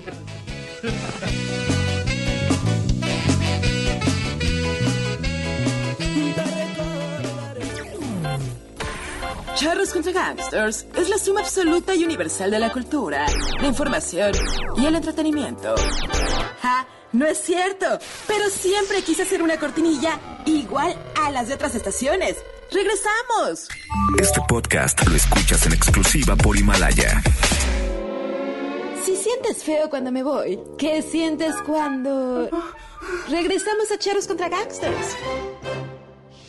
would never say where she came from. Yesterday don't matter if it's gone. While the sun is bright or in the dark. Pues ya acabamos con los lunes, ahora estamos en los martes. Exacto, ¿y qué Este pasó? es Ruby Tuesday de los Rolling Stones. Y todo esto sirve para presentar a nuestra buena amiga, nuestra extraordinaria participante en este programa, que se llama Ana Guerrero, quien es la editora de Penguin Random House. Y hoy trae las recomendaciones para este, para este lunes, particularmente de algo bien raro, que el puro nombre es curioso, keto. Ok, El keto ayuno, el keto, super keto. Bueno, pues ¿Cómo estás, ahora, hola, ¿cómo están? ¿Puedo mandar un saludo a mi esposo que es súper fan de su programa? No, no puedes. Ah, Los cobramos lástima. aparte. Bueno, perdón, amor. No, por supuesto que sí. Este, bueno, hablando sobre el keto, que se va a poner muy de moda ahora que todo el mundo está volviendo en enero y recapacitando sobre lo que hizo en diciembre. Eh, es una tendencia que está como muy de moda, justo porque lo que hace, bueno, lo, lo que ayuda es como bajar de peso muy rápido. Pero eh, justo en estos libros de, Grijalvo Vital, este te ayuda, bueno, te explica más bien qué es lo que tienes como que medir, observar y demás para hacerlo correctamente, porque Que no mucha te dejes gente ir, porque luego... Todo la mundo se Sí, dedica porque a hay mucha comer gente grasa, que, ¿no? bueno, si buscan en Google así es como de keto, ¿cómo puedo bajar en dos días todo el, o sea, 10 kilos? Entonces, pues eso no se puede en realidad. Este, tienen que to- hacerse ciertos exámenes médicos y demás. Y entonces en estos libros, eh, keto ayuno y super keto, eh, lo que habla justamente es eh, qué cosas puedes este, medir y controlar y eh, para poder hacer esta dieta correctamente. ¿Cuál es la esencia de la dieta? Eh, la- sí, o sea, el- y la dieta cetogénica es una dieta que se empezó a utilizar para tratar eh, sobre todo condiciones eh, médicas. Eh, lo que hace es quitar totalmente eh, la glucosa eh, o los carbohidratos y demás de la dieta y se basa sobre todo en el consumo de grasa y proteína. Ah, y te obliga a sacar de ahí la Así energía. es. Entonces lo que hace es como cambiar el metabolismo porque empiezas a... eh, se supone que la metabolización del azúcar es como un poco... del azúcar es un poco imperfecta, crea como ciertas toxinas en el cuerpo y contribuye a, la- a, pues, a las enfermedades. Entonces, eh, digamos que si metabolizas grasa, eh, tu cuerpo funciona mejor, tienes más energía, duermes mejor, este, tu piel se pone este, increíble y demás, este, pero es un proceso, digamos que complicado porque tu cuerpo si está acostumbrado a consumir mucho azúcar, pues no es como que simplemente de pronto vayas a empezar a comer mantequilla y ya este, vaya a funcionar de esa manera, ¿no? O sea, sí, sí tienes como que llevar eh, tu cuerpo poco a poco hacia eso. O sea, no es que sean tan malas las grasas. No, no, para nada. Este, las grasas son buenas, por supuesto, en cierta cantidad, y tiene que ver con, o sea, como cómo se integran a la dieta. Lo que sí se ha comprobado que es muy dañino es el consumo de azúcar. Eh, tiene problemas, o sea, incidencias directamente sobre el cerebro, este, y sobre las células. De hecho, hace poco hubo un, un documental en Netflix, bueno, no hace poco, hace un par de años, cuando Netflix no era tan famoso, donde ponían a dos hermanos gemelos que pesaban lo mismo y eran exactamente iguales. Uno a una dieta de rica en grasas, a otro una dieta rica en carbohidratos. Y al que le fue peor fue al de la dieta rica en carbohidratos. Sí. Porque este literalmente se volvió diabético. Así es, Y comer grasas no le hizo tanto daño a al otro hombre y perdió peso. así es. Sí, cuando se metabolizan bien, eh, pero o sea, también tiene que ver con el tipo de grasas. O sea, eso es una- un claro. poco de lo que hablan acerca en el libro. Es como de, bueno, eh, puedo usar el aceite de coco, por ejemplo, es una de las dudas como muy comunes. Hay gente que dice no porque, ciertos libros te dicen no porque es muy grasoso. Y puede ser, eh, mejor usar aceite de oliva o ace- u- aceites vegetales. Pero Los eh, cuál es la queman, composición ¿no? química de eso, cómo se está quemando en tu cuerpo, eso es lo que digamos que si vas a hacer keto tienes que saber como correctamente porque si no puedes meterte en un problema metabólico bastante grave. Eso viene, el, el- el poder del ketoayuno, Sí. de Joseph Mercola. Así es. Ese, eh, ¿de qué habla? Así rápido para... para... Eh, bueno, el ayuno es un, digamos, una operación alimenticia que se ha utilizado durante mucho tiempo. Este, mucha gente que dice que o sea, ayunar es malo porque este, estás como quitando los, este, la, eh, los nutrientes del cuerpo. Pero, Pero, también que ayunar es malo porque el cuerpo entiende que está como en pausa. Así es. Y, Y empieza, y empieza a guardar, ¿no? ¿no? y empieza a guardar más grasa. Así es. Cuando Eh, ayunas no estás este, perdiendo, sino de lo guardando que más grasa. Habla el libro también es que eh, nos hemos acostumbrado a estar como de alguna manera pastando todo el tiempo, o sea, todo el tiempo estamos comiendo, o sea, Sí. no hay- nunca hay como una pausa entre el, de que dejamos de comer para que el, puer- el cuerpo pueda como asimilar los nutrientes y pueda metabolizar la comida. Entonces, nos vamos a, o sea, comemos a las 10, 11 de la noche todavía una hamburguesa y, al- y nos estamos comiendo de nuevo otra vez a las 8 de la mañana.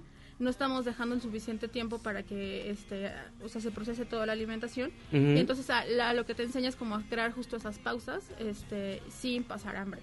Que eso es como muy importante también, que no sea peligroso lo que vayas a hacer. Ese es el poder del ketoayuno. El poder del ketoayuno. Y luego sigue el super keto de Así es. James Di Nicolantonio. Que es, es los es el mismo autor, o sea, él como que se dedica muchísimo a, a hablar de ese tema. Ujú, ujú. Este, igual, bueno, es, es justo, eh, el Super Keto lo publicamos el año pasado y el Poder de- del Keto Ayuno lo publicamos ahora eh, a inicios de este año, para Ah, mira. 2020.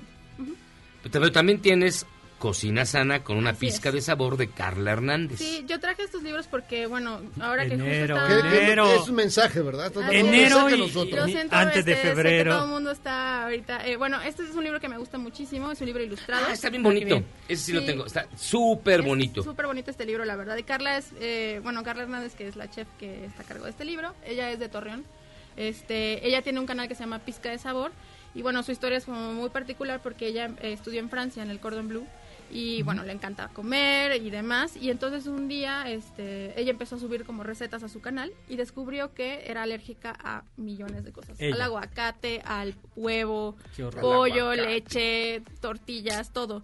Y entonces, eh, pues básicamente tuvo que reinventar toda la manera de cocinar que ella tenía, este, porque pues tuvo que empezar a sacar todos los ingredientes que le hacían daño para hacer una dieta de eliminación de un año, este, donde pues pudi- pudiera volver como a consumirlos, ¿no? Entonces, en ese proceso, ella este, encontró, digamos, como un camino hacia la cocina saludable, porque empezó a cocinar como versiones alternativas de recetas como muy comunes este, en la cocina mexicana.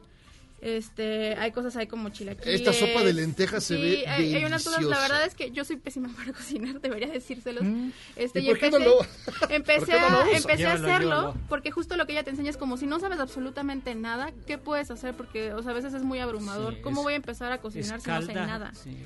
Y entonces hasta te explica cómo, Escalfa. qué cosas tienes que conseguir, cómo puedes cocinar la quinoa, cómo tienes que hacer las lentejas, este, eh, to- qué ingredientes sí comprar y qué no, si, si eres este, intolerante al gluten, qué cosas puedes usarlo para sustituir, este, y entonces todo viene así como anotado en cada receta. Y es este muy muy eh, viene también postres al final, este panque de naranja, este qué rico. hay unos eh, hotcakes de camote que son muy buenos, este te los recomiendo muchísimo. Para sí, evitar el gluten, precisamente. Sí, justamente. O sea, como qué harinas alternativas puedes hacer. Y la cosa es que ella prueba absolutamente todo lo que, lo que pone en sus recetas. Las fotos son de ella también. Y entonces, este, pues todo está como súper medido. Y la verdad es que sabe muy rico. O sea, hay cosas que yo dije, no puede ser que esto, o sea, esto suena horrible. Por ejemplo, un smoothie de eh, cocoa con espinacas. Y yo dije, no, no hay manera en que esto me vaya a pasar. ¿Y Y, sí? es, es increíble lo, lo bien que sabe. Se los recomiendo muchísimo. ¿El smoothie de qué? De espinacas con coco- eh, cocoa y crema de maní, por ejemplo. Para integrar eso suena verduras. No grasa. apetitoso, pero- Nada. Es increíble lo bien que sabe, en verdad. Este, porque los smoothies están como integrados para así, si no te entran las verduras, la verdad Ahí es que es no sabes cómo ahí No, usted sí le entran las verduras, ¿no, doctor Zagal? Yo soy Se ve bien carnívoro. sanote. Y finalmente, ellas, de Ana Victoria García. Así es, esto ya no va por el lado de la alimentación, esto es más bien para la gente que quiere como emprender y sobre todo mujeres. Porque, ah, eh, bueno, Ana Victoria eh, fue juez de Shark Tank eh, en la primera temporada. También tiene una incubadora de negocios que se llama Victoria 147. Y bueno, ella antes trabajó en Endeavor y se daba cuenta de que justo las mujeres son el público que menos emprende. Eh, porque pues estamos educadas para tener más miedo al momento de emprender. Este, se dio cuenta de que solamente un 19% de emprendimientos están encabezados por mujeres, a pesar de que somos el 51% de De la, la población economía. económicamente, bueno, en la, en la- total en el país. total del país, el solo un 51. 38% es económicamente activo. Entonces hay como un 20% que por lo menos está pues desperdiciando su capacidad productiva, este, y entonces ella lo que hace es eh, reúne las historias de 24 emprendedoras este, mexicanas que han estado con ella en su incubadora y además incluye un eh, cuaderno de ejercicios para que si tú quieres emprender sepas cuáles son todos los pasos este, por donde debes empezar. Viene desde cómo hacer un plan de negocio, cómo este, buscar financiamiento, este, cómo buscar un socio, eh, cómo hacer un horario para tus redes sociales, eh, promoción y Ah, qué demás. chido. Entonces, este, sí, eh, para cualquier chica que quiera emprender este año, este libro es vital. Pues, Ana Guerrero, saluda a tu marido, hombre, ya me hiciste sentir mal. Sí, hola, Avin. Te estoy saludando desde aquí de la cabina. Te mandamos besos todos. Besos, gordo. Saludos. Saludos. Saludos. decir TQM. TQM. TQM. Ana Guerrero, editora de Penguin Random House. En el sello- ¿Cuál es este sello de, de, de Penguin? Eh, este es Grijalbo eh, normal. Normal, Y este es Grijalbo Vital, que se dedica sobre todo a libros de salud y alimentación. Ah, mira, son muy bonitos. Ese de la pizca, el de cocina sana con pizca de sabor, está súper, el diseño es ¿Ya maravilloso. empezaste- ¿Ya empezaste a hacer alguna Ya empezaste de hecho, la, la, ¿Las patas de la malteada de chorizo sale re buena. La- las, Vete pati- los pies en agua. las, Dale. las patitas cerca del Perdón, pescuezo. perdón. Las No patitas cerca del pescuezo me quedan re buenas. Ah, cómo no. Este, Salpicón de lomo. Las salpicón de lomo, las pellizcadas de huevo. Ya. Me quedan bastante interesantes. A ver, ¿cuál es Oye, el ¿qué vas a libro? No, no, no, no, no, no. Está bien. De veras. Ana, mal. muchísimas gracias por estar con nosotros. Vale, Gracias. Pues dejo aquí un par para que los regalen a su Ay, muchísimas gracias. Miren, Gracias. vamos a una pausa con el buen Michael, con los deportes del fin de semana. Y regresamos ¿Cómo, porque está Mike- aquí vive? el quitarrisas y falta todavía el sonecito. Así que pausa, vamos y venimos. Esto es Charlos contra Gansas. ¿Y cómo se llama tu marido? Avin. Hola, Vin. En serio se llama. Adin. Abin. Ajá. Saludos. Ya, déjalo en paz. Un abrazo, Avi. Saludos, Abin. Pausa, vamos y venimos. Esto es Charlos contra Gangsters.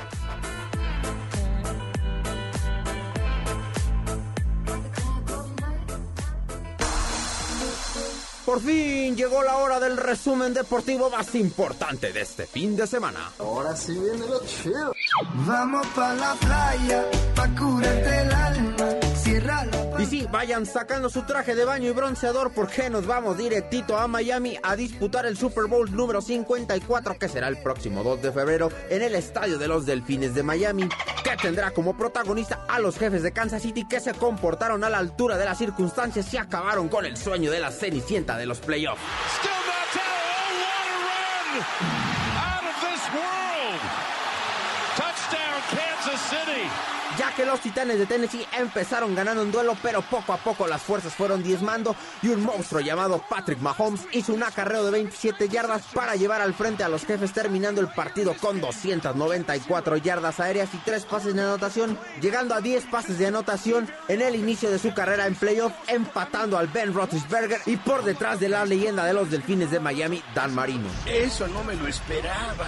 Y sí, tuvieron que pasar 50 años para que los jefes regresaran al juego más importante. Así que, amiguito, tú que me estás escuchando, no te preocupes, algún día tu padre puede regresar. ¿Coincidencia o destino? Somehow the handoff into the arms of Mostert.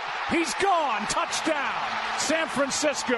Y en el juego de la conferencia nacional, la planadora llamada Jimmy Garoppolo comandó a los 49 al juego más importante, completando 8 pases de anotación. Sí, 8 pases de anotación. Al medio tiempo se fueron con ventaja de 27 puntos ante unos cabeza de queso que se derretían ante un ataque aéreo de Garoppolo y una bestial actuación de Raheem Foster por tierra. Además, incluir a la defensa que hizo unos molletes con la carne que le arrancaron a Aaron Rodgers cada vez que lo detenían detrás de la línea. Aquí les pregunto, ¿qué hubieran hecho ustedes? Los 49 de San Francisco vuelven al Super Bowl tras 7 años de malos resultados. La última vez que lo hicieron fue en 2013 cuando enfrentaron a los Cuervos de Baltimore en el ya denominado Super Bowl del apagón. Recordar que alguien ese día no apagó el recibo de la luz y el juego se vio interrumpido por varios minutos y esto hizo que San Francisco perdiera el ritmo y al final les costó el Bis Lombardi que no ganan desde 1997 cuando yo era apenas un bebé. Cuánto lo siento. Yo también estoy sorprendido. Así que el próximo 2 de febrero los jefes de Kansas City se verán la cara con los 49 de San Francisco en un juego que va a sacar chispas, pero lo que también va a sacar chispas va a ser el espectáculo de medio tiempo que va a ser interpretado por Shakira Bebé y J. Lo, ya que son las encargadas del espectáculo de medio tiempo.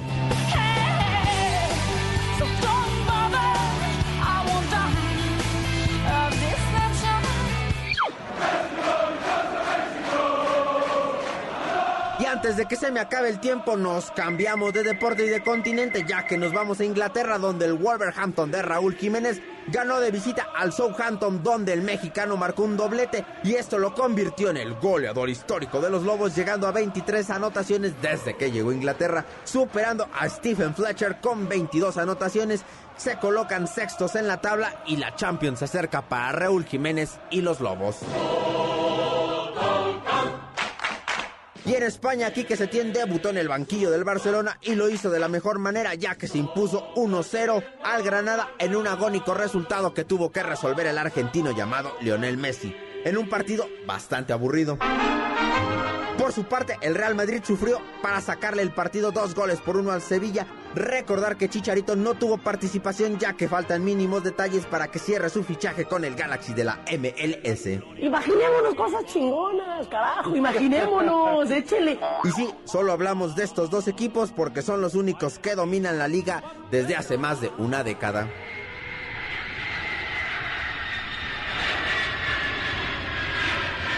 Y hablando de equipo de la década, agarramos nuestro avioncito que nos ganamos en el billete de lotería y aterrizamos en la Liga MX. Acá viene Gio que se quitó la marca, metió centro Henry, gol.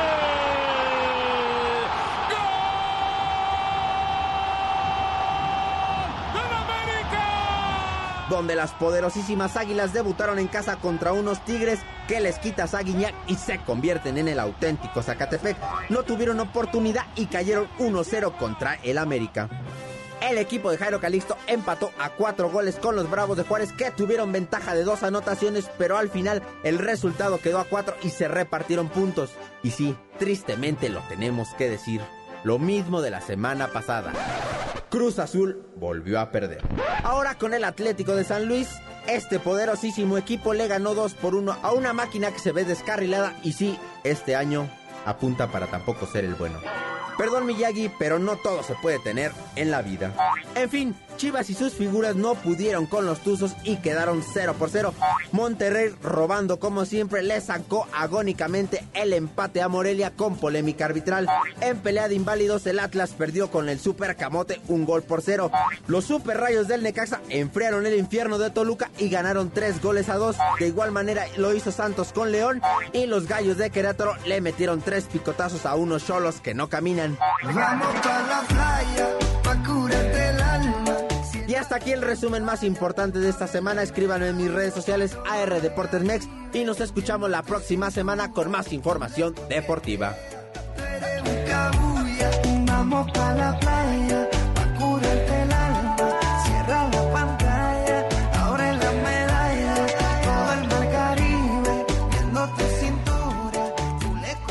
MBS 102.5 y Waze te llevan por buen camino. Este podcast lo escuchas en exclusiva por Himalaya. Si Javier Lozano regresó al PRI, Es volver al pasado y para muestra un botón. ¿qué les hizo pensar que nosotros no volveríamos al corte? Ahora sí, pariente.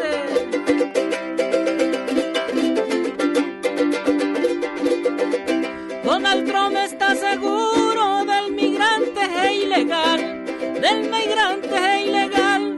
Donald Trump está seguro, ya solucionó su apuro, todo por la vía legal. Ahora tiene como muro nuestra Guardia Nacional.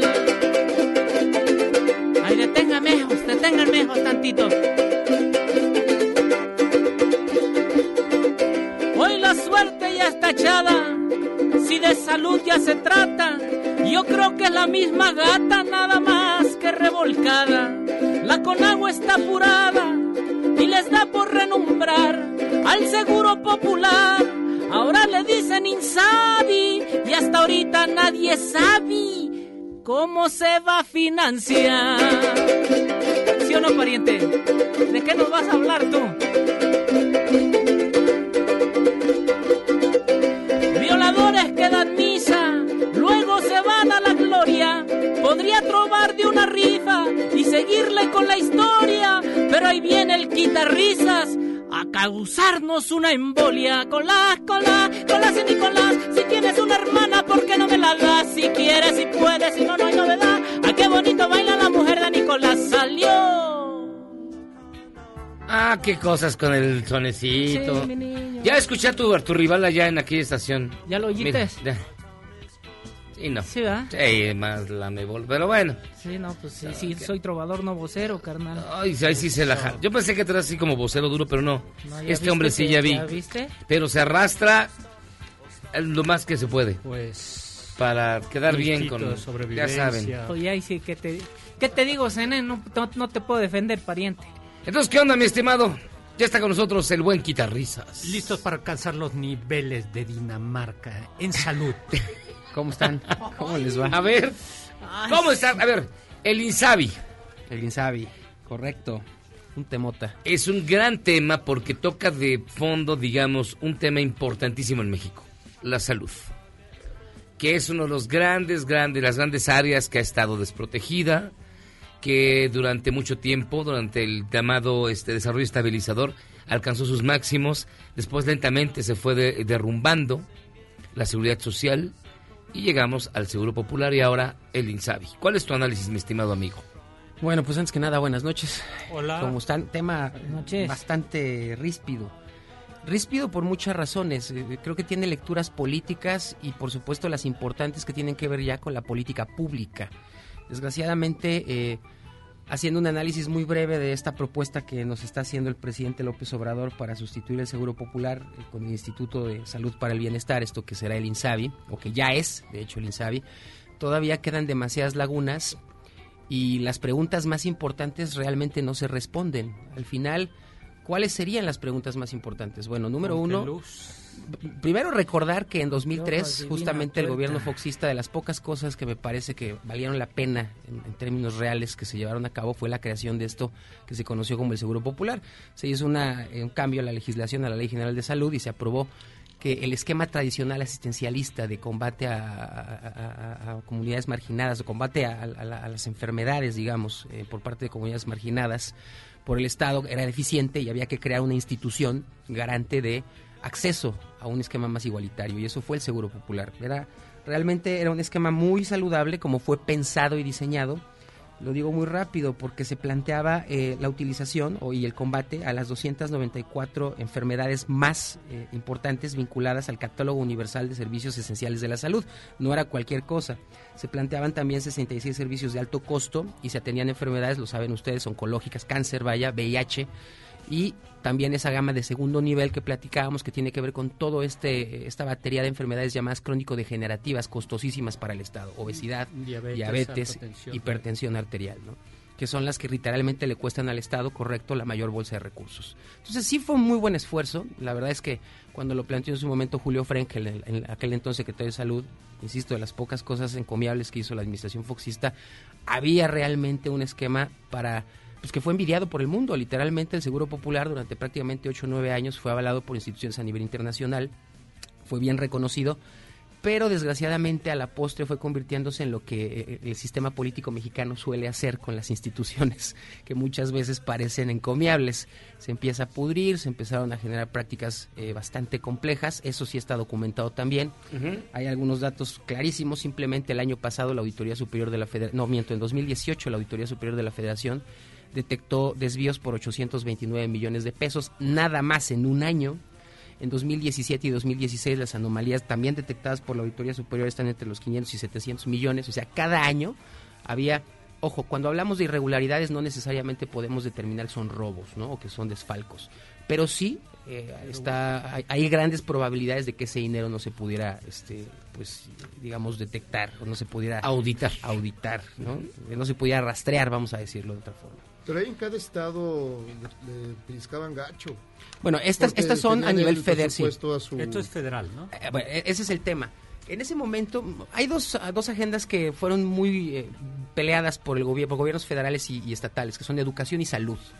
Esta lógica de centralizar y descentralizar los servicios tanto educativos como de salud ha sido un debate eterno porque justamente las bolsas de recursos cuando se mueven a manera estatal pues son mucho más discrecionales o se prestan a ser fácilmente pues eh, limpiadas, vamos a llamarlo de alguna forma. Cedillo comenzó una descentralización muy agresiva. Correcto. Ahora, la descentralización era importante porque así como tú sabes que cuando distribuyes a nivel estados el nivel de robo puede aumentar, también sabes que los problemas prioritarios solo se pueden atender a nivel local. Lo hemos dicho, por ejemplo, con agendas como la seguridad. Desde la localidad se pueden entender, desde aquí está en chino.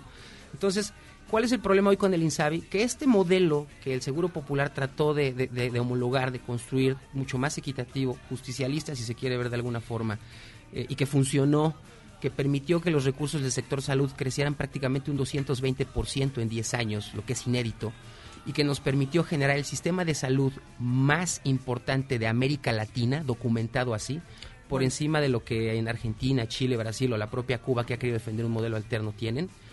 Nuestra ¿Estás hablando que la salud estaba mejor que en Cuba? El, Sí, el claro, sistema de por supuesto que sí. La Claro. expectativa Claro de que vida sí. de México está por encima Por encima de toda la región. No lo sé, Rick. Ah, no, al No nivel sé. de muchos países del No, manches, lo sé, Rick. no- no lo sé, Rick. No, los indicadores así, así, así lo demuestran. A la postre se terminó literalmente eh, pudiendo, o sea, hay que decirlo, insisto, ahí están los datos de cómo se está moviendo este tema de la prestación de recursos. Ahora, ¿cuáles son las preguntas, decía yo, no para dar este, este pequeño preámbulo? El primero es si se tiene claridad de lo que se quiere hacer, o sea, si el proyecto INSABI tiene un andamiaje metodológico, reglas de operación y destino, o sea, eh, los recursos que se van a destinar están canalizados, eh, digamos, eficientemente o transparentemente. No, hasta ahora no. No sabemos todavía cuántos recursos realmente se va a llevar el INSABI. No sabemos si el dinero que tiene destinado, bueno, eso sí lo sabemos, va a alcanzar. Hasta ahora lo que vemos es que no va a ser suficiente. Y tampoco sabemos si las reglas de operación van a permitir justamente un sistema eficiente frente a lo que hoy se tenía. ¿Por qué? Porque el segundo tema es que el modelo de operación, hasta donde nos lo han dicho, es centralizado. O sea, lo que se propone con este, con este plan es que nuevamente los estados pierdan la rectoría del sistema de, de- la gestión de la salud en sus entidades. Esto tiene una explicación política que tiene mucho de correcta, pero que a la, pa- a la par es de un riesgo altísimo. ¿Qué tiene de correcta? Prácticamente 89% de los recursos que manejaba el Seguro Popular se destinaban a los estados, los manejaban los gobernadores. Y sí sabemos de desfalcos enormes. Voy a decir Veracruz, ahí está el caso Duarte, prácticamente había 15 mil millones que no se, no se detectaban del seguro popular. Estábamos hablando en gestiones anteriores en los estados de México, en el estado de Guanajuato y Jalisco, más o menos entre 20 y 30 mil millones en administraciones de seis años que no podían demostrar gobiernos pasados qué se hacía con esos recursos y que literalmente la autoridad era incapaz justamente de auditarlos porque al darle a la federación la libertad a los estados para que administren esos recursos, pues no había forma de justificarlos o le daban la vuelta, ¿no? Entonces sí se convirtió en una caja china, sí se convirtió en una fuente de recursos ilícitos, sí el caso de Javier Duarte no solamente se dio en Veracruz, se dio en todo el territorio nacional y el presidente tiene razón cuando entiende que no puede seguir esto así. Pero de ahí a que la forma en la que se está planteando este nuevo esquema de salud sea la correcta, me parece que no. Hay todavía muchas dudas. Para empezar, el titular del, del INSABI este, me parece que no tiene el perfil. Ya vimos que es administrador, trabaja en, en el ámbito de la antropología. Es arqueólogo, arqueólogo, Es antropólogo, arqueólogo ¿no? que estudió Sí. eh, estudios eh, de posgrado en administración. pues, Este, no necesariamente es el mejor perfil. Hay que decir que todos los secretarios de salud se han manifestado porque el INSABI no, hasta ahora, insisto, habrá que ver si la transparencia y la información nos permite entender mejor este andamiaje, pero hoy no lo es. Este, se han manifestado en contra del INSABI. El único secretario que ha estado no a favor del INSABI, pero sí en contra del Seguro Popular es Juan Ramón de la Fuente. También hay que ser clarísimos. ¿eh? El hoy representante de México ante las Naciones Unidas ha dicho que el Seguro Popular fue un error costosísimo para México porque independientemente de los resultados, hay que decir que prácticamente en 10 años el Seguro Popular disminuyó en la mitad la, la franja de personas en condiciones de insalubridad o de no tener acceso a servicios de salud. Eso es positivo. Pero por otro lado, el costo que tuvo para la federación es billonario y los resultados quedaron todavía muy pequeños. Entonces, la segunda pregunta es esa, si realmente hay o no claridad de dónde se quiere llevar esto. Y la tercera y última, pues muy sencillo. ¿Cómo es que el presidente va a lidiar con los gobiernos que en este momento están determinando que, nos, que no quieren ser parte de esto? Tenemos 13 gobiernos que están negociando incorporarse al INSABI, pero tenemos eh, 18 que dijeron no. Ya les dijo que no va a haber dinero, ¿no? Pues Ese es el problema. La federación está enfrentando otra vez un conflicto por el manejo de los O sea, recursos. les van a dar el dinero que usualmente les toca para salud, pero no les va a tocar este recurso del ISABI. Pero no solo el recurso, sino también hay que recordar que el presidente López Obrador advirtió que va a basificar a los, a los trabajadores de la salud. El problema es que si los basifica bajo el esquema del INSABI, va a ser muy difícil entender cómo van a operar bajo las reglas del antiguo sistema de salud. O sea, hay muchísimas dudas. La verdad es que más dudas que aciertos. Y aquí es donde empieza el problema de fondo. Aparentemente el presidente tiene un gran proyecto, pero tampoco entiende muy claramente el diagnóstico real del sistema de salud. Sus asesores no están claros de a dónde quieren llevar esto. Y lo peor de todo es que una declaración se adelantó muchísimo a la agenda. O sea, no puedes presentar un programa de este tamaño sin el tiempo necesario para planificar tanto el diseño de la política pública como las reglas de operación. O sea, no entiendo cómo se declaró algo que todavía no se entiende ni siquiera en el propio gobierno a dónde se quiere llevar. Mi estimado Eduardo, muchísimas gracias como siempre. No, hombre, un gusto. Les dejamos nuestra página www.intelite y nuestro Twitter, arroba Eduardo Reyes 34. Vámonos a la octava, mi querido Sonecito. No, mejor vámonos a la... Al Insabi. Al Insabi. Voy, voy a entrar Doctor Zagal, muchísimas gracias. Saluditos, nos vemos. Cairo Calixto. Vámonos de acá. Hasta aquí llegamos a echarnos contra el gánster. Que tengan ustedes muy buenas noches. Besos, Sofía. Ahí se ven. Vámonos. Este podcast lo escuchas en exclusiva por Himalaya. Si aún no lo haces, descarga la app para que no te pierdas ningún capítulo. Himalaya.com